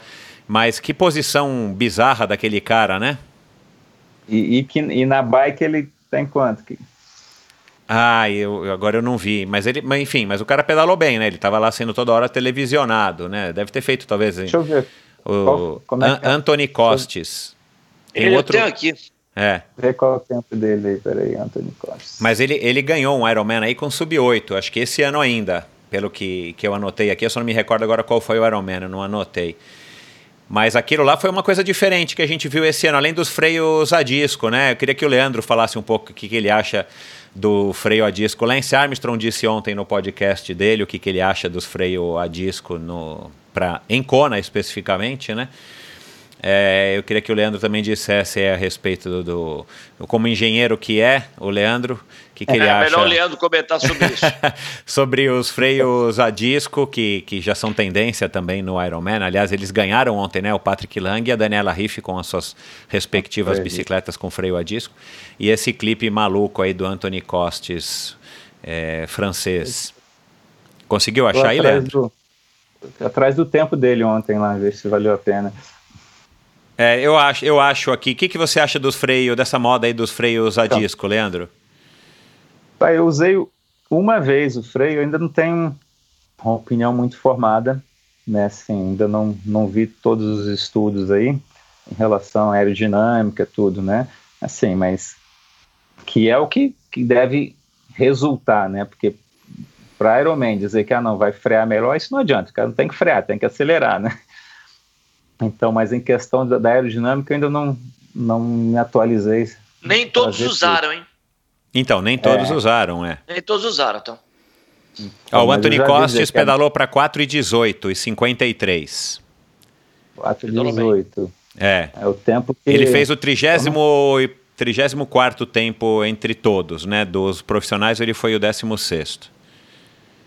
Tá, então não foi. Eu queria ver ele descendo o Ravi naquela posição que não apareceu. na USP vai ser fácil identificar lá quem está usando essa posição, é só ver se está com Michel, vai ter alguém usando, né? Então, Michel, é. Vai ter alguém usando. vamos ver. Talvez, talvez não amanhã, mas vamos ver na semana que não, vem. semana que vem você vai ver. O cara, vai, o cara não vai estar tá confortável, mas vai estar tá usando, tá? é, mas há tempo que no túnel de vento mostrava que as posições, né, pela avaliação lá, ou era a posição o braço paralelo ao inicialmente, né, essas coisas mudam, mas paralelo ao chão, ao chão. ou ou fechando o peito graus. do sujeito, é que foi o que ele usou ontem, né? É, o que não é uma posição, exatamente... o que não é novo, né? O que não é novo, tá? Não é novo, não. Mas assim eu, assim, eu já testei isso daí, mas não é uma posição que eu achei confortável, principalmente na hora de descer, né? Você equilibrar ali em alta velocidade, vento e tal, né? Então você se posicionar isso aí por 180 km, né? E pelo jeito, cara, né, pelo tempo que ele fez, para comprovar a eficiência, ele tinha que ter batido o recorde lá. né? Rapaz, você, quebra... Leandro, você está querendo se... botar todo uh, o experimento do cara abaixo, né? Você já resumiu Sim. aí o experimento dele para acabou já, acabou. Porque uma coisa é no túnel de vento, outra coisa é você estar tá numa posição que você consegue é, gastar pouca energia naquela posição, não que seja confortável, não vai ser. Os caras que estão ali não estão numa posição totalmente confortável, eles sustentam aquela posição muito mais com o amador, né? Os, os punhos fechados e tal, mas tem que ver se realmente é eficiente, se ele não ficou travou outras áreas. Não, e, é, e, tampa, e, e, o curioso que eu reparei é que tampa um pouco o campo de visão. Ele fica olhando as mãos o tempo inteiro, assim, na altura do nariz. Então, não sei. É. Enfim, mas é, o cara é que usou. treina lá. isso em São é, Paulo? Então, é sei lá. É, sei lá. Como é que treina essa posição? Agora, o freio, o freio a disco me parece assim, mais uma exigência do mercado e das marcas de estarem querendo lançar, né? A próprio, o próprio Tindon lá, Specialized, fez um lançamento super revolucionário e tal, que inclusive agora é a nova bike também da Pamela. Parabéns para você, Pamela. Mas me parece mais uma exigência do mercado do que uma necessidade você usar freio a disco num percurso como aquele de Kona, que foi o que eu disse o Lance Armstrong ontem, né? Você freia, você tem que usar o freio, sei lá, três vezes, né, para fazer a curva em Ravi, para fazer uma é, duas vezes. Pra, é, e para é. e para reduzir a velocidade para entrar na área de transição. Só que você falou aqui, já falamos do freio a disco quase cinco minutos, amanhã vai estar tá todo mundo comprando freio a disco, né? As bikes novas com freio a disco, é verdade. É, tá bom? Bom, é, vamos falar aqui um pouco da, da, da prova da Daniela, né? Ganhou em dispo, é, é, foi uma prova que não teve disputa, enfim, a Lucy Charles, uma super nadadora, que é aquilo que a gente falou, né? Veio da natação, é novinha, 25 anos promete. É, vocês veem a, a, a Daniela Riff. Existia uma. Ela deu, parece que um depoimento, eu só descobri isso no sábado enquanto assisti a prova, que é, talvez ela pudesse chegar a meia hora do primeiro homem o que daria para ela quase que é quase que um décimo lugar, mais ou menos isso. Ela chegou acho que a 36 ou 34 minutos, o que seria uhum. também uma coisa um grande marco é, no nosso esporte no Ironman. É uma atleta excepcional e que fez 4,26 no, no pedal. Né? É, o, o, o australiano fez 4,9 e não é muito distante para 180 quilômetros, né? E ela ainda não, não, não tem uma corrida aí para baixo das 2 horas e, e 50, 2 horas e 50 e pouco, mas é uma atleta excepcional. Hoje não tem ninguém para ela, né? É, fala aí, Leandro. Pode começar. Não, cara, assim, a prova dela foi realmente uma prova, a prova toda, é, principalmente a parte de pedal, né? Ela pedalou uma estupidez e hoje já, várias pessoas já colocaram aí, Michel. Você deve ter visto que os últimos 70 quilômetros dela foram no nível dos homens, tá? Várias, já estão vários posts aí, o próprio Fábio Carvalho colocou. Ela pedalou como a maioria dos homens, os últimos 70, então você viu que ela vinha forte. Então ela pedalou e conseguiu ainda correr uma corrida para 2,57. Mas eu sempre vejo o que vai acontecer, muito em cima do comentário do Leandro. Eu acho que esse pedal ela fez a diferença no pedal. Ela ainda conseguiu fazer a diferença no pedal como mulher. Mas o que a gente tem que olhar é que as mulheres vão ter que ainda pedalar um pouco melhor, o que já no homem todos pedalam um pouco parecido, mas as mulheres não, já não pedalam tão parecido. Mas você pega a Sarah True e a Anne Hall, que correram já muito parecido com ela. Então, por que, que eu estou falando isso? Para a gente ter alguma coisa diferente aí pela frente do Ironman, tá entendendo? Porque vem meninas correndo bem também. Se é a teoria do Leandro, que ele acabou de colocar, funciona aqui no ciclismo, também para as mulheres, esse ciclismo fica um pouco mais igual, o que não tem sido, né, Leandro? A, a, a prova fica um pouco mais disputada, né? Porque a prova dela foi, foi, foi impressionante, tá, Michel? É, Diga, Leandro. Concordo, concordo, né? Acho que essa é a tendência. Acho que as mulheres ainda não não estão ainda nesse nessa evolução em termos de número, né? E para ter esse esse volume maior de gente pedalando mais próximo, como estão os homens, né? Que já tem um nível bem um Sim. grupo maior, né? Todas duas, assim, mal ou bem dentro da regra, você pedalar dentro de um pelote, você tem um benefício dentro e elas regra, pedalaram né? sozinha, né? As duas pedalaram sozinha. A, a Lucy Charles, assim, tremendo potencial, né? 25 anos, está no nível de natação que o, que o feminino Top. não sei nem se vai alcançar, mas também não vai ficar no, no nível da Daniela, que está, né? Vai ser alguma coisa meio termo, que de repente vai vir mais gente migrando das provas curtas com um nível de natação mais alto. A bicicleta acho que vai tender a, a homogeneizar isso, né? Todo mundo ficar mais ou menos no mesmo nível, à medida que tiver mais gente, mais mulheres nesse nível competindo e formando um pelotão que nem estava o Patrick lá tranquilo, dando ritmo. Pelotão, é, né? Pelotão. Não, é, não no vácuo, né? Que estava bem mais. Assim, eu vi a prova lá, tá todo mundo certinho, acho que tá bem mais essas largadas ali, de bateria, né? né? Ali, não, amador é outra história, que é o volume maior, mas profissional né? Antes misturava mulher com, com amador, tal, ficava aquele aquele pelotão, mulher pegando vácuo de homem e tal. Né? Ali nas profissionais a gente viu assim uma competição justa, aparentemente pela televisão, né? Cada um respeitando a sua zona ali. Mas acho que a tendência é, mas ela ainda acho que ainda vai dominar um, algum tempo, né? Com, com esse pedal que ela tem, com essa corrida, mas sim, a, a longo prazo eu vejo que as vão vir melhores nadadoras com esse ciclismo mais próximo dela. Talvez ela seja o, o que é o australiano hoje para o triatlo, com uma corrida boa, né? Então. Mas essa Charles ainda correndo 3 e 5, com 25 anos, acho que ainda tem onde... Tem muito que melhorar, né, Leandro? Melhorar na corrida e mais ainda na bike, eu acho. Né, que, que tende a, a melhorar. Apesar de todo, já tá com toda a tecnologia, estava com uma Felt lá toda é. equipada. É, mas ela compete mas... acho que há três anos só, né? Se eu não me engano. É, Quer dizer, tem... assim, ela tá fresquinha da Silva no triatlon ainda, né? É, tá em plena evolução ainda, né? Tá ascendência, né? É. Ascendente. É. Deixa, eu, deixa eu colocar aqui um, um clipe da Fernanda. Eu conversei com a Fernanda Keller hoje, ela tá lá no Havaí, foi lá prestigiar os 40 anos do Ironman. Aí a gente termina aí comentando um pouco sobre a prova feminina e quem que vai ser a, a nossa próxima representante é, no Ironman do Havaí? Tudo indica vai ser a Pamela. Vamos lá, para vocês. Bom dia, Michel. Aloha. Esse ano eu fiquei impressionada com os resultados, principalmente no ciclismo.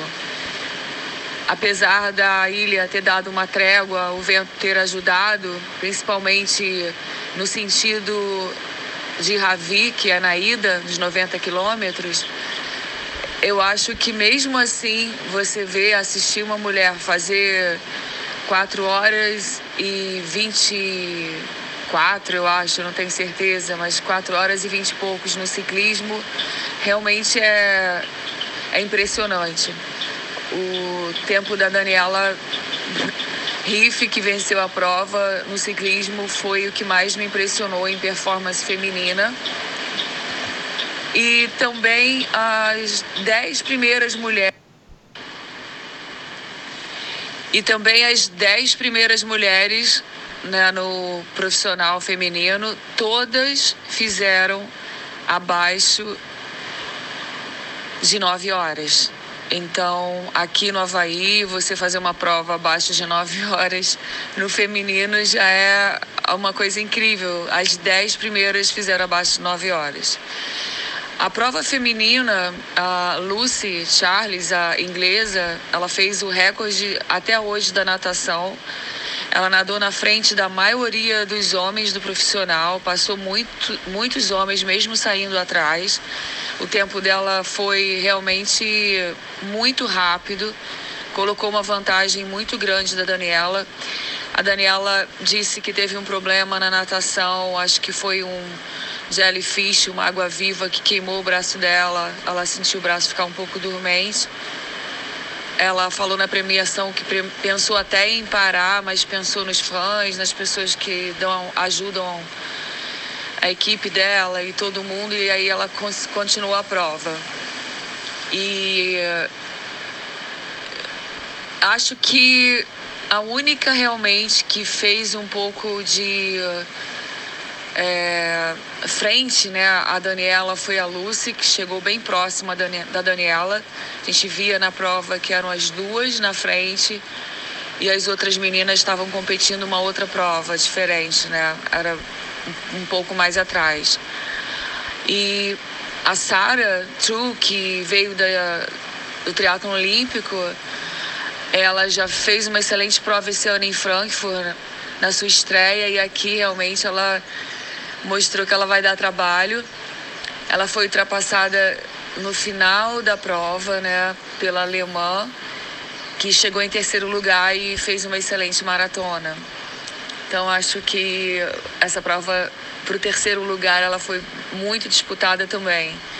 Eu vi então uma, uma disputa muito grande da, da vaga do terceiro lugar, da Anne e da Sara a Anne fez, como você já mesmo me disse, né, que ficou impressionado com a maratona dela. Realmente ela fez uma excelente prova.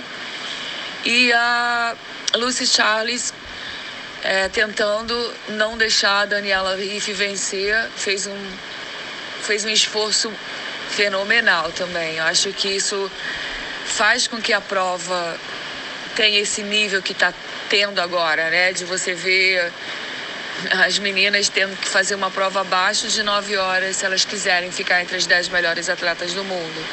Realmente nivela é, as atletas para o nível jamais imaginado. Assim. Isso é muito legal, acho que isso é a evolução natural do esporte. E no masculino, já os atletas se revezam bastante ali entre primeiro, entre os dez colocados.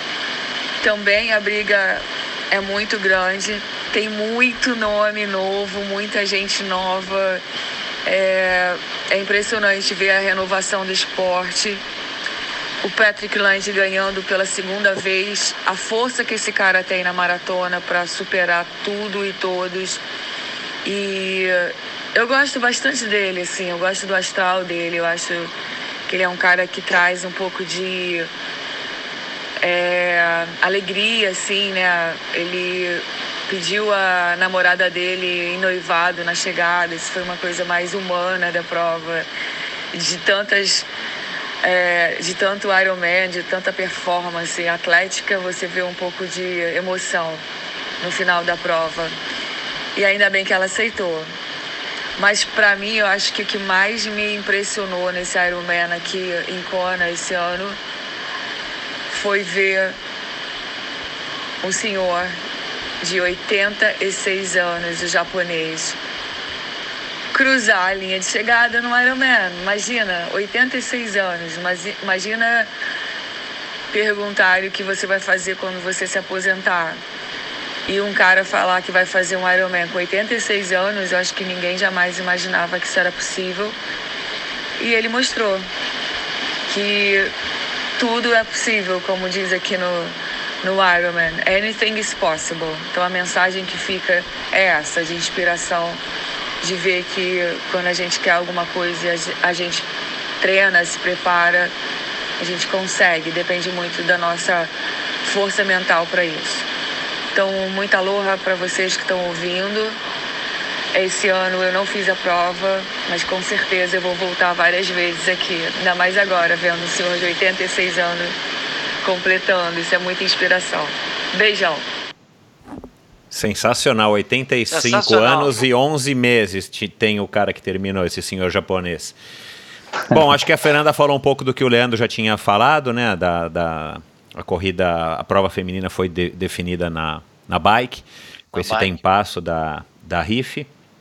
É, e a masculina, aquilo que, que a gente já viu. Obrigado, Fernanda, aí por ter participado.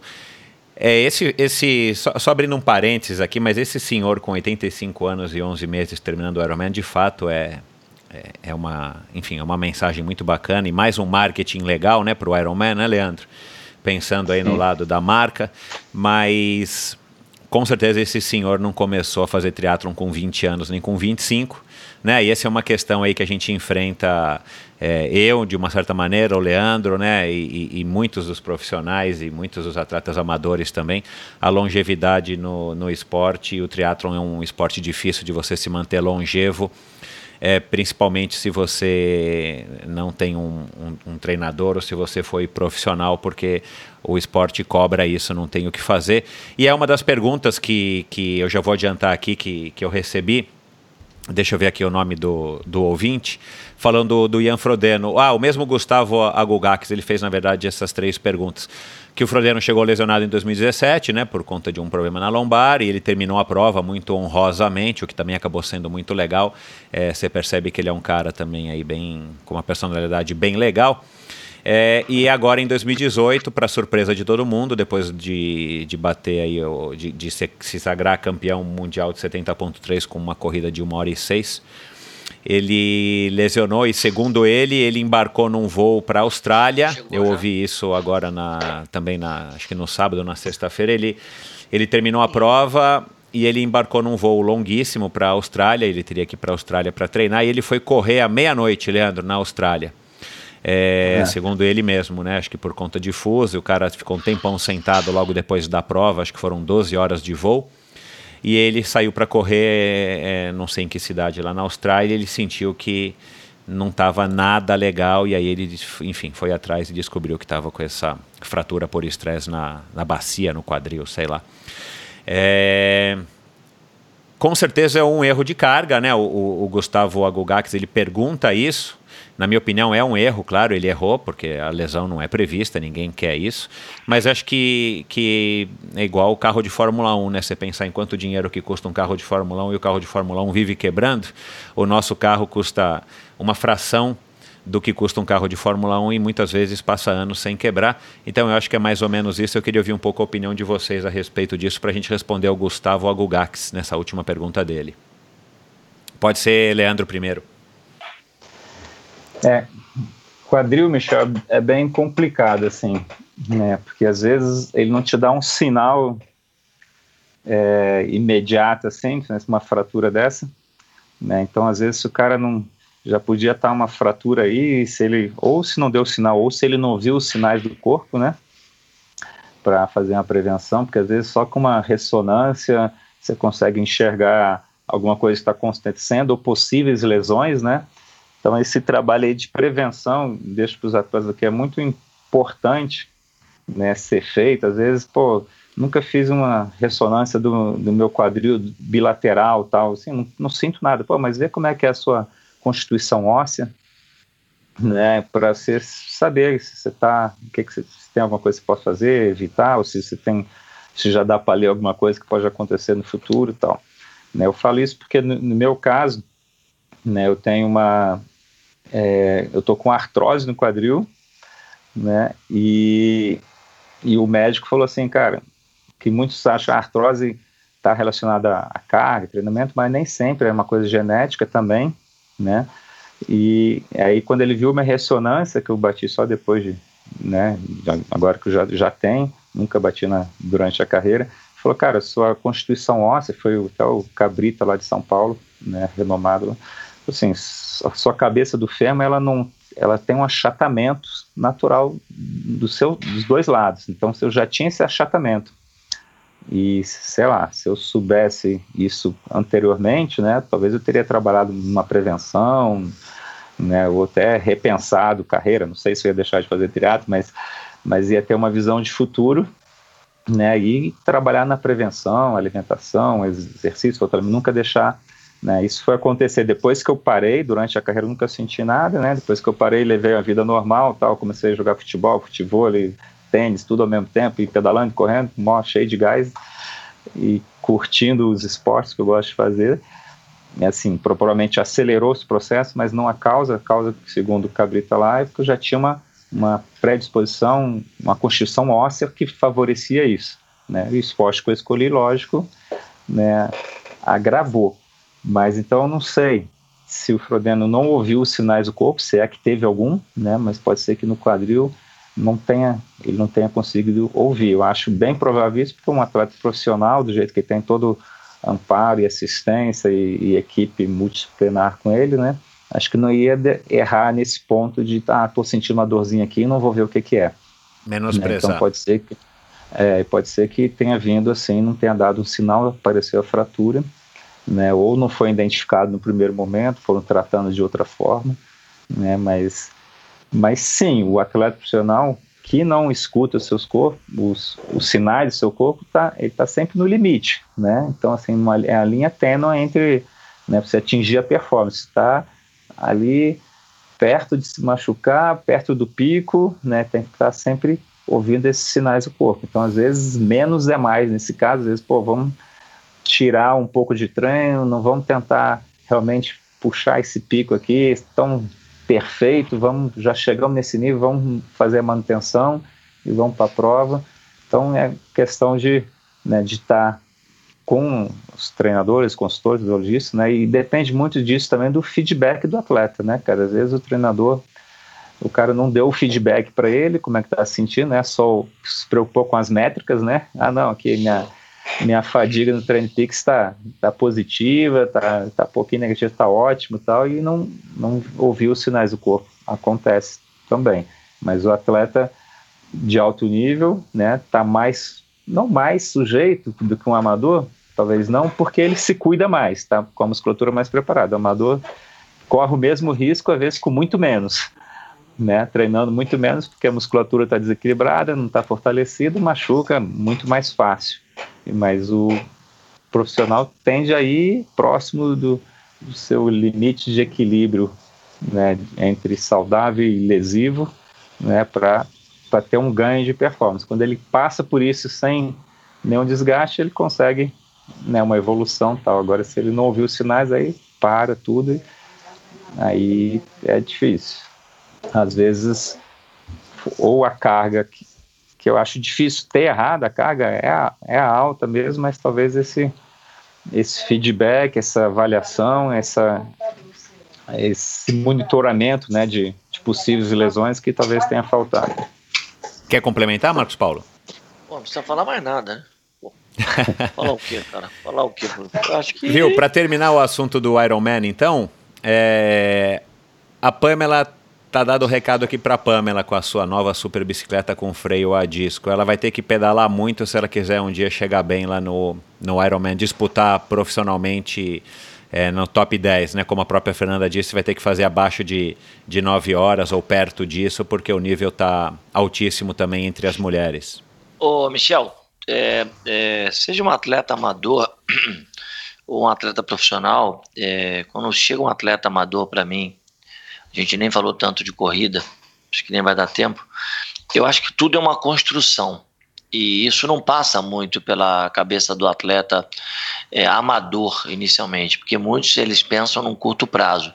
Poucos pensam no longo prazo e poucos entendem a maturação biológica, a maturação física, a maturação de planejamento estratégico, a maturação de estar tá entrando dentro de uma composição ideal, ficando forte para modalidade, para gesto específico tudo isso demora um pouco. E eu acredito muito é, que o trabalho que está sendo feito com a Pamela vai ser muito legal. Eu estou falando isso porque, é, já que você colocou a Pamela e qualquer outro atleta, é, eu treino aqui muitos corredores e é, a gente sabe exatamente é, o caminho que ele tem que trilhar para se tornar um bom corredor. E hoje a corrida é, ficou talvez uma coisa muito grande, né, até maior que o próprio triatlo, e a gente viu que ela também é muito importante do triatlo, dentro do triatlo. Só que é, essa, essa coisa do, do, do, do, do ano após ano é que é muito legal, sabe? Dá para você entregar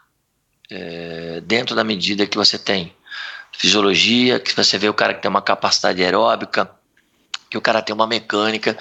Porque eu tô falando isso? Porque você também não pode prometer o que você não vai conseguir.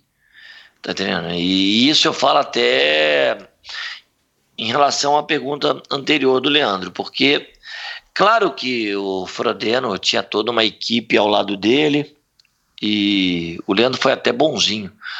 O nível de saudável que um cara desse, é, você colocou no início da sua pergunta, que ele passa perto não é muito grande, porque os caras treinam muito, né? E, e, se você for ver bem, ele até machuca pouco, porque ele é um cara que se escuta, né? Então ele tem todo o conhecimento e uma equipe em volta. O Leandro mesmo falou que seria legal é, que todo mundo passasse por uma avaliação ortopédica, ortopédica não, desculpa, músculo esquelética, falei o nome errado, para saber exatamente o que, que vai acontecer comigo daqui a 20 anos. Porque daqui a pouco os atletas do Leandro e meus atletas vão falar, pô, esse cara não me falou que essa história aqui podia me machucar?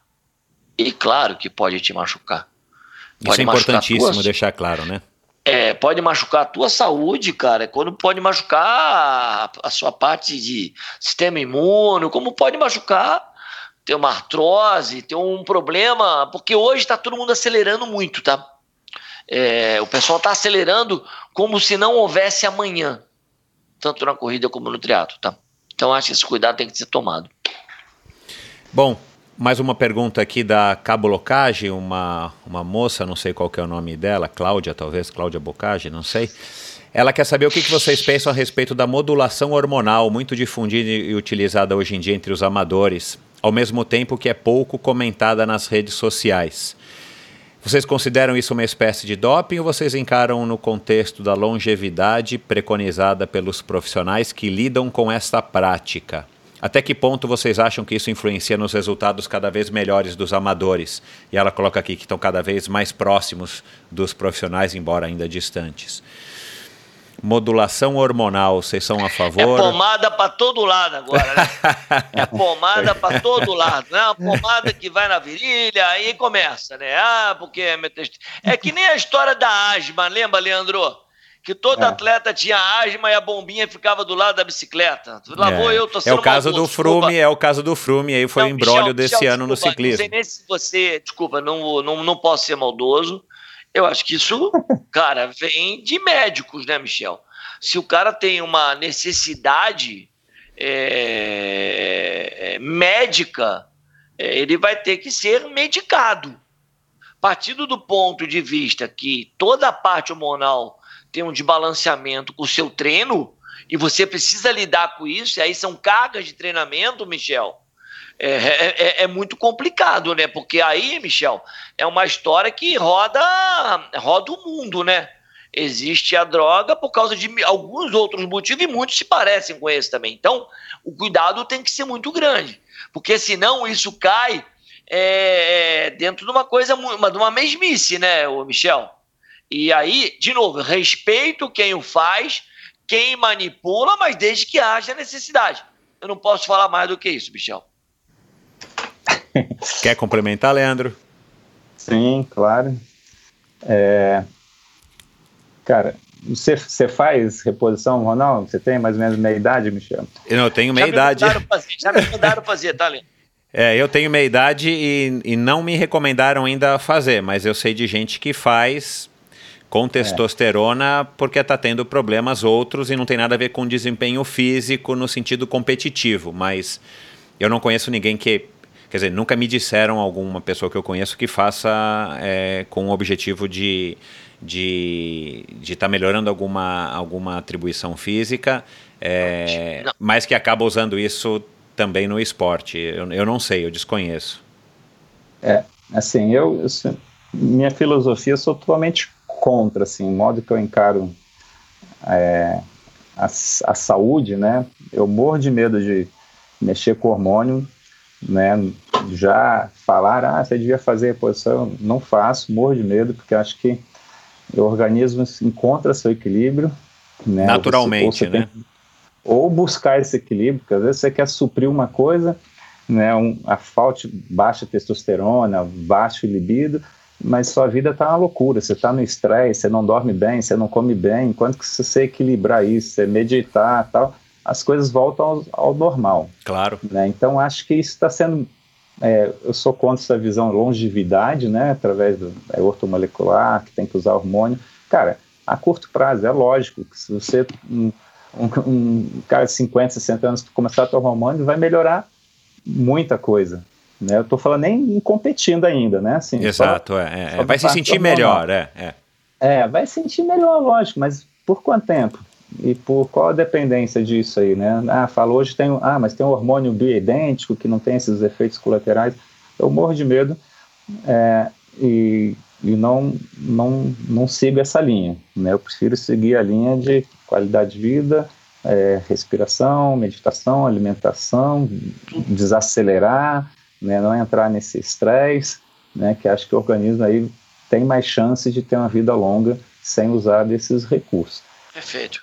Agora, no, é, nos amadores, eu acho isso um, um, absurdo. Assim, muitos não precisam da tal reposição hormonal. A maioria né? não precisa. São, são, facilmente convencidos por um profissional né, que ah, é longevidade, você vai fazer uma prova de Ironman, você precisa disso para se recuperar melhor, porque você está debilitando seu organismo, que você faz mal ao seu organismo, com isso aqui vai fazer menos mal. Eu acho que o preço vem depois. Né? Então, e eu acho assim, se o cara realmente necessitar, for comprovado e tal, né, no meu caso, fala assim, pô, Leandro, você vai, você tomar isso aqui, vai ajudar na sua recuperação da artrose ou de uma cirurgia que você vier fazer e tal. Bem, se eu caso viesse a tomar, eu não ia competir, eu não ia postar no, no Instagram lá, consegui a vaga para o MEN, competir com um cara, né, ganhei, um cara que não usa nada e eu estou usando. Né? E mesmo que valesse, assim, ó, a competição vale, também não seria a favor. Pode tomar, que nem falar, então libera logo para todo mundo. Não sou a favor porque eu não acredito é, nessa saúde aí de longevidade com, com essa utilização de hormônios discriminado, né, por mais que seja com endocrinologista e tal. É uma opinião minha, posso estar errado, né, pode ser que se comprove daqui 100 anos, pô, não, aqueles que a reposição hormonal que o cara fazia lá atrás não teve efeito nenhum, não foi causa de câncer, não foi causa de nada, não morreu mais cedo por isso e tal. Né? Então, é, mas a gente tem que trabalhar mas... com, as, com, as, informações que a gente tem hoje, né? E com certeza vai evoluir é, muito isso, problema, como já evoluiu. Michel, Michel, de novo, de novo, de novo, cara. Parece que não existe amanhã. Exato, é. As pessoas pensam no hoje e, e, e é isso, né? É, é, o post que ele quer fazer amanhã na, no Instagram. Não, não, eu sei nem, não sei nem se é o post, tá entendendo? Mas todo mundo trata a, a, forma muito imediata, como o Leandro acabou de colocar. Você tenta outras coisas, né? Tenta dormir mais, se estressar menos, tá entendendo? Eu também é. tenho. Eu vivo um problema como esse, também não quero fazer reposição hormonal. Tá entendendo? É. Eu vou ter que me virar, sabe? Tem que dar um jeito, cara. É, isso aí. É, Somos isso... três, então, aqui. E outro, e o. Oi? E Somos três, né? Somos três aqui. Somos três. Dizer, são três clientes. Se batessem no médico, com, alguns médicos, sei lá, o cara vai lá e toma aí. Tá entendendo? Porra, e aí? Não, Você é, não fizer, veja bem, e fazendo esporte é a tal da força livre, né? Precisa fazer duas categorias: força livre e os caras que não tomam nada daqui a pouco, né? Não, você vê amador aí fazendo tempos melhores que quando era profissional. Hoje. É impressionante, os caras melhorando. a reposição, como é que pode? Não, e, e os caras saem de algumas melhoras que não estão, mas você não acha que não é assunto para falar, porque senão é, vai chamar muita tá. atenção. Não, Bom, mas, mas então, mas Michel. mais uma vez, a gente volta para aquele negócio para a essência, né? O que, que você quer? Essência. O que, que você quer do esporte? Exato. Como é que você quer? Acho que essa pergunta é a pergunta principal, é. O que você está querendo? É, Michel, só para fazer uma, uma perguntinha que é legal aí. Leandro, só para fazer uma pergunta aí que acho que queria deixar claro aqui hoje. Eu sou mais velho que vocês dois, estou com 54 anos. É, infelizmente, eu estou vendo muito pouca gente fazendo esporte na minha idade que fazia lá atrás. É muito, é, não é legal isso. Pô, tá faltando. Engraçado, né? A gente vê a garotada toda. Porque, gente, o que eu quero ver é a essência que o Leandro tá falando o cara tá fazendo qualquer outro esporte. Isso. Até a Fernanda acabou de falar. Porque, poxa, a, a, história da performance é legal, é bacana. Eu não tô aqui fazendo uma coisa, ô, oh, Marcos Paulo tem que falar sobre isso. Não. Eu quero ver o cara fazer com 50, 55, 60. Tá diminuindo muito, Michel. Isso não é legal. É, infelizmente. É, aproveitando aqui o tema, Leandro, o Matheus quer saber é, se na tua época, na época que você foi campeão mundial, como é que você cuidava da nutrição e da suplementação com o conhecimento que você tinha na época? Bem, é, não fui um bom aluno nessa área mesmo porque assim as coisas mudavam muito, né? Quando parte nutricional é, ainda muda hoje em dia, né? Mas naquela época parecia uma coisa, falava que era bom, que era não sei o que, funcionava. Cara, o ano que eu andei melhor é, foi no que eu não usei suplementação nenhuma, né? Eu só estava evitando gripe, né? Para mim pegar uma gripe era a pior coisa que tinha, perdia treino. Né? E eu só usei um rescue de homeopatia, só para manter equilibrado, fazer acupuntura, e foi assim, um ano que eu não gripei, tive um ano excelente, uma temporada né, bem equilibrada, sem perder treino, e consegui manter uma constância. Então, assim, para Ironman, eu também nunca tive uma. A, acredito que aí, aí talvez influenciasse mais né, a reposição de treino e tal, porque eu perdia muito peso treino para Ironman né? Secava muito, eu provavelmente perdia muita massa muscular também. Aí, mas também não não tinha, não acreditava no conhecimento que tinha na época, né, de suplementação, muito dinheiro jogado fora para muita propaganda e tal.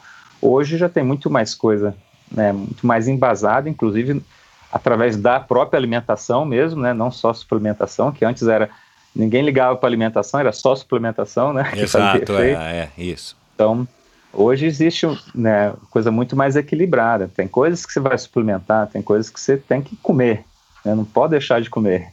Né, frutas vermelhas, tal, né, e não tinha esse conhecimento. Eu fui descobrir fazendo um, depois de aposentar, né, um, um teste de genético, né, pela mucosa da saliva, que a minha capacidade antioxidante é baixíssima. Né? Então, para o esporte que eu escolhi, eu devia ter trabalhado mais ou através da suplementação ou da alimentação de alimentos antioxidantes, né, que ia dar uma contribuir para uma vida longa. Tem gente que tem isso genético, tem gente que tem uma capacidade alta, não, né, não que não tem que comer bem, mas está menos sujeito a esses esses riscos, né, de radicais livres e tudo. E então é isso que eu falo. Né, na época eu não tinha esse conhecimento todo. Né, hoje tem mas também não é essa coisa discriminada que o cara tem que pegar é, qualquer propaganda de suplemento que vai fazer efeito. Não, é o conjunto que vai fazer efeito, né? E, tem, e além de ter muito, tem que ter muito cuidado com essa suplementação, a gente lidando com atletas, né, que, que faz exame de dope com contaminação tal, né? E tem que saber o que pode e o que não pode, logicamente, mas eu na época não, não tive esse acompanhamento, mas eu segui uma linha mais natural de alimentação, né, assim, não era radical, que nem o Alexandre Ribeiro, apesar que eu passei uns cinco anos sem comer carne vermelha, depois voltei, que estava me sentindo mais fraco, principalmente para a prova longa, então eu acho que tudo tem que ser, é, hoje tem mais opinião, tem esses exames genéticos, você vê sua a sua tendência, o que você absorve mais, que você metaboliza melhor, que não metaboliza. Então, tem conhecimento, mas nem tudo, acho, tem que ser através da suplementação. Tá certo. É uma coisa complementar. Tá bom. E evoluiu muito nesses últimos 20 anos, né, Leandro? Absurdo que a gente sabe hoje, a mais do que sabia antes. Vou fazer aqui quatro é, perguntas e vocês têm que responder com uma frase só, resposta mais curta possível. Para os dois, primeiro o Marcos Paulo e depois o Leandro nessa sequência, tá bom, Leandro? Talento ou dedicação, Marcos Paulo? Dedicação. Leandro? Dedicação. Eu tinha uma ressalva, mas tudo bem. Iron Man, Iron Man ou Olimpíadas? Campeão olímpico. Leandro? O, olímpico primeiro. É a Mel. Corrida ou triatlon, Marcos Paulo? Triatlo. Corrida ou triatlon, Leandro? Triatlon. E se vocês não trabalhassem com esporte, se o Leandro não tivesse sido um atleta profissional, se o Marcos Paulo não tivesse começado lá com a fator técnico lá atrás, com o que que vocês trabalhariam, Marcos Paulo? Preparação física de qualquer outro esporte. Leandro. Qualquer, qualquer parte da área de saúde. Bom, nos estendemos muito mais do que a gente havia previsto, mas a conversa ficou muito bacana. Eu queria agradecer aí a presença dos dois. Marcos Paulo, muito obrigado, que eu sei que a sua agenda é ultra concorrida. Leandro, idem, muito obrigado a vocês. Querem dar um último recado aí para os nossos ouvintes? Marcos Paulo primeiro. Cara, eu sempre falo que Leandro é meu ídolo. Acho que tudo que eu pude viver do lado, viver do lado desse cara aí me aprendeu muito, é porque não dá para contar aqui os detalhes. Eu entrando no quarto, ele meditando, ele fazendo treino de transição, aquele sai da piscina, dá um tiro de 20 metros. Eu pude viver, aprender muita coisa com esse cara. Então, cara, eu sou feliz por ter eh, Deus ter me colocado esse cara aí na minha vida bastante tempo. A gente fez o que gosta, era uma época que o teatro era muito legal, que era muito forte no Brasil, tomara que volte a ser. E, cara, que cada vez tenha mais gente fazendo teatro, como a gente falou aí no início da entrevista, né, cara? Que é, não interessa a modalidade ou a distância. O importante é que você faça teatro. Quanto mais gente apaixonada pelo teatro, melhor para o nosso esporte que a gente gosta tanto. E obrigado aí, Michel. Obrigado, Leandro. Puta, Michel, Prazer estar aqui com você, meu querido. Fica com Deus, parabéns ao pessoal do Endorfina e um abraço para todo mundo que vai ouvir a gente, né? Ficou longo, mas tomara que o pessoal ouça. Abraço. Vamos ouvir, um abraço. Obrigado. Um recado, Leandro. Mas que todos né, que busquem o triatlo ou outro esporte, cara, que realmente primeiro faça essa pergunta: o que, que eu quero com o esporte? Né? Isso aqui vai estar sendo saudável, está me deixando mais equilibrado física e mentalmente, né? Está me unindo unindo minha família, amigos, estou crescendo nesse ponto, né? Ou está indo numa direção contrária, se é isso mesmo que eu quero. Recado importantíssimo, concordo com você, Leandro. A gente não pode perder a essência. Michel, só queria complementar uma coisa ali. Fica à vontade. com, em relação ao Ironman, né? Primeiro, né, que você falou para a Pamela, assustando ela, que tem que pedalar é, abaixo de, de, quanto lá? De 4,30, né?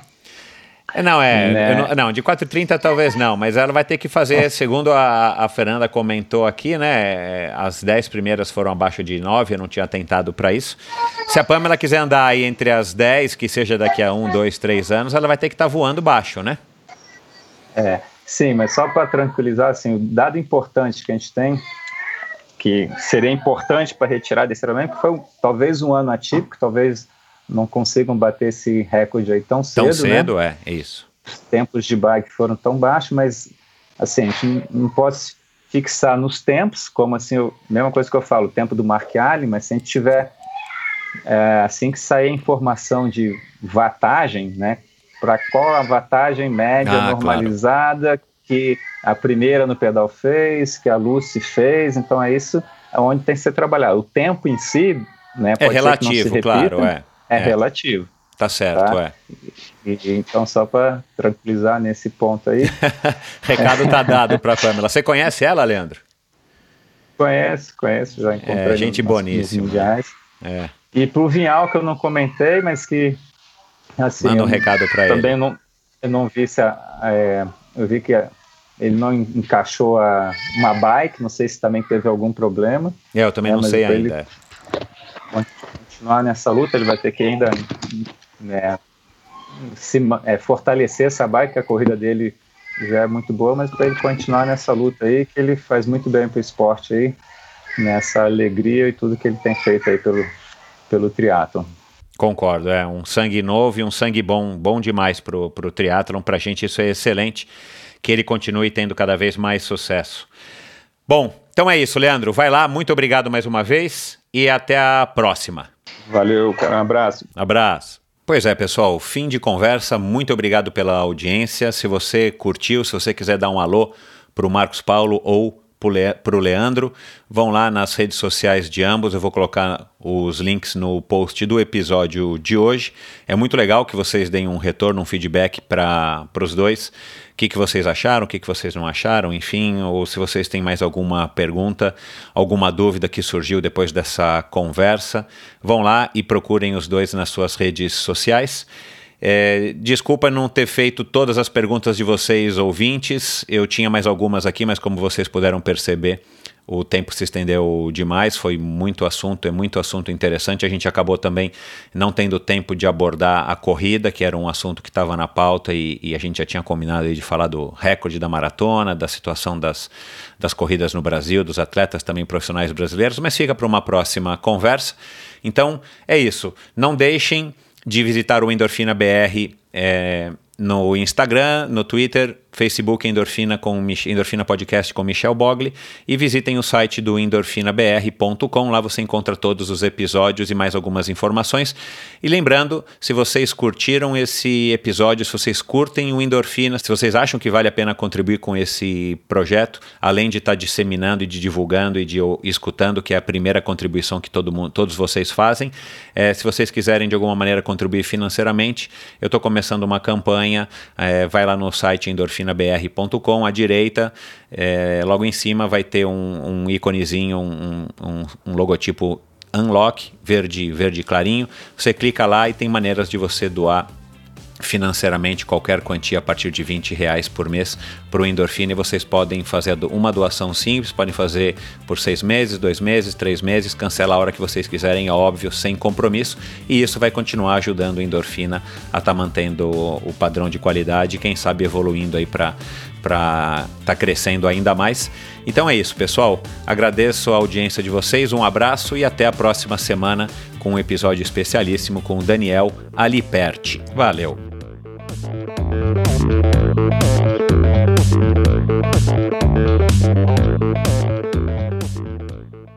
Este episódio foi um oferecimento de Bovem Energia. Você sabe como funciona o mercado de energia no Brasil? Você sabe que é possível comprar energia para sua empresa ou indústria? Que você também pode escolher de quem comprar esta energia, o que pode gerar uma economia substancial no custo final da sua produção? Conheça então a Bovem Energia. A Bovem é uma comercializadora de energia que também presta serviços de gestão e migração. Assim como meus convidados, para a Bovem, energia é um assunto muito sério. Uma empresa sólida e confiável, com profissionais experientes e treinados para lhe oferecer agilidade no atendimento, robustez e competência na condução dos negócios. Saiba mais em bovem.com.br. B-O-V-E-N.com.br. De energia, a Bovem entende.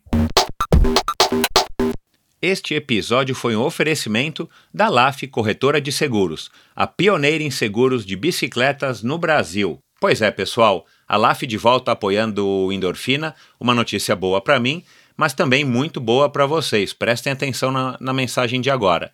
O crescimento do triatlon, do ciclismo e do uso da bike de uma maneira geral é algo muito legal que estamos presenciando hoje aqui no Brasil. Mas, como tudo não terás, um efeito colateral ruim desta evolução é o crescente número de roubo de bicicletas, cada vez mais frequente e mais perto da gente.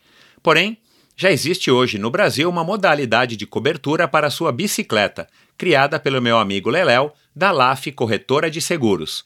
Contratando um seguro com a LAF, você tem as seguintes coberturas: roubo durante o treino, roubo ou furto qualificado dentro da sua casa ou durante o transporte, seguro contra danos causados durante o transporte, reparo a danos ou substituição de peças após um acidente ou queda. Pense da seguinte maneira: pense no seguro como um acessório para a sua bike que te trará tranquilidade e vai proteger o seu investimento. Se você contratar um seguro para a sua bicicleta hoje com a LAF, você ganha 10% de desconto no valor da sua apólice. Atenção, esta promoção é exclusiva para você, ouvinte do Endorfina, e é válida somente para as 10 primeiras pessoas que contratarem o seguro. Então, somente os 10 primeiros que contratarem o seguro é que terão o desconto exclusivo de 10%.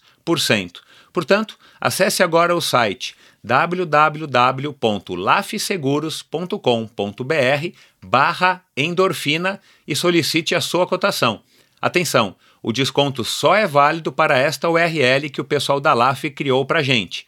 www.lafseguros, L-A-F seguros, tudo junto, .com.br barra endorfina, tá bom? Vamos lá, pessoal, aproveitem. Obrigado por ouvir esse episódio do Endorfina. Acesse o endorfinabr.com vá no post do episódio de hoje para conhecer um pouco mais sobre o meu convidado e alguns assuntos abordados em nossa conversa. Lá você ainda encontra todos os episódios do Endorfina e uma galeria de fotos da história do triatlon brasileiro. Se você curtiu, colabore assinando Endorfina na iTunes Store ou Spotify e compartilhando com seus amigos. Lembre-se de enviar suas sugestões, críticas e comentários através do perfil Endorfina BR no Instagram ou através do Endorfina com Michel Bogli no Facebook. Um abraço e até a semana que vem.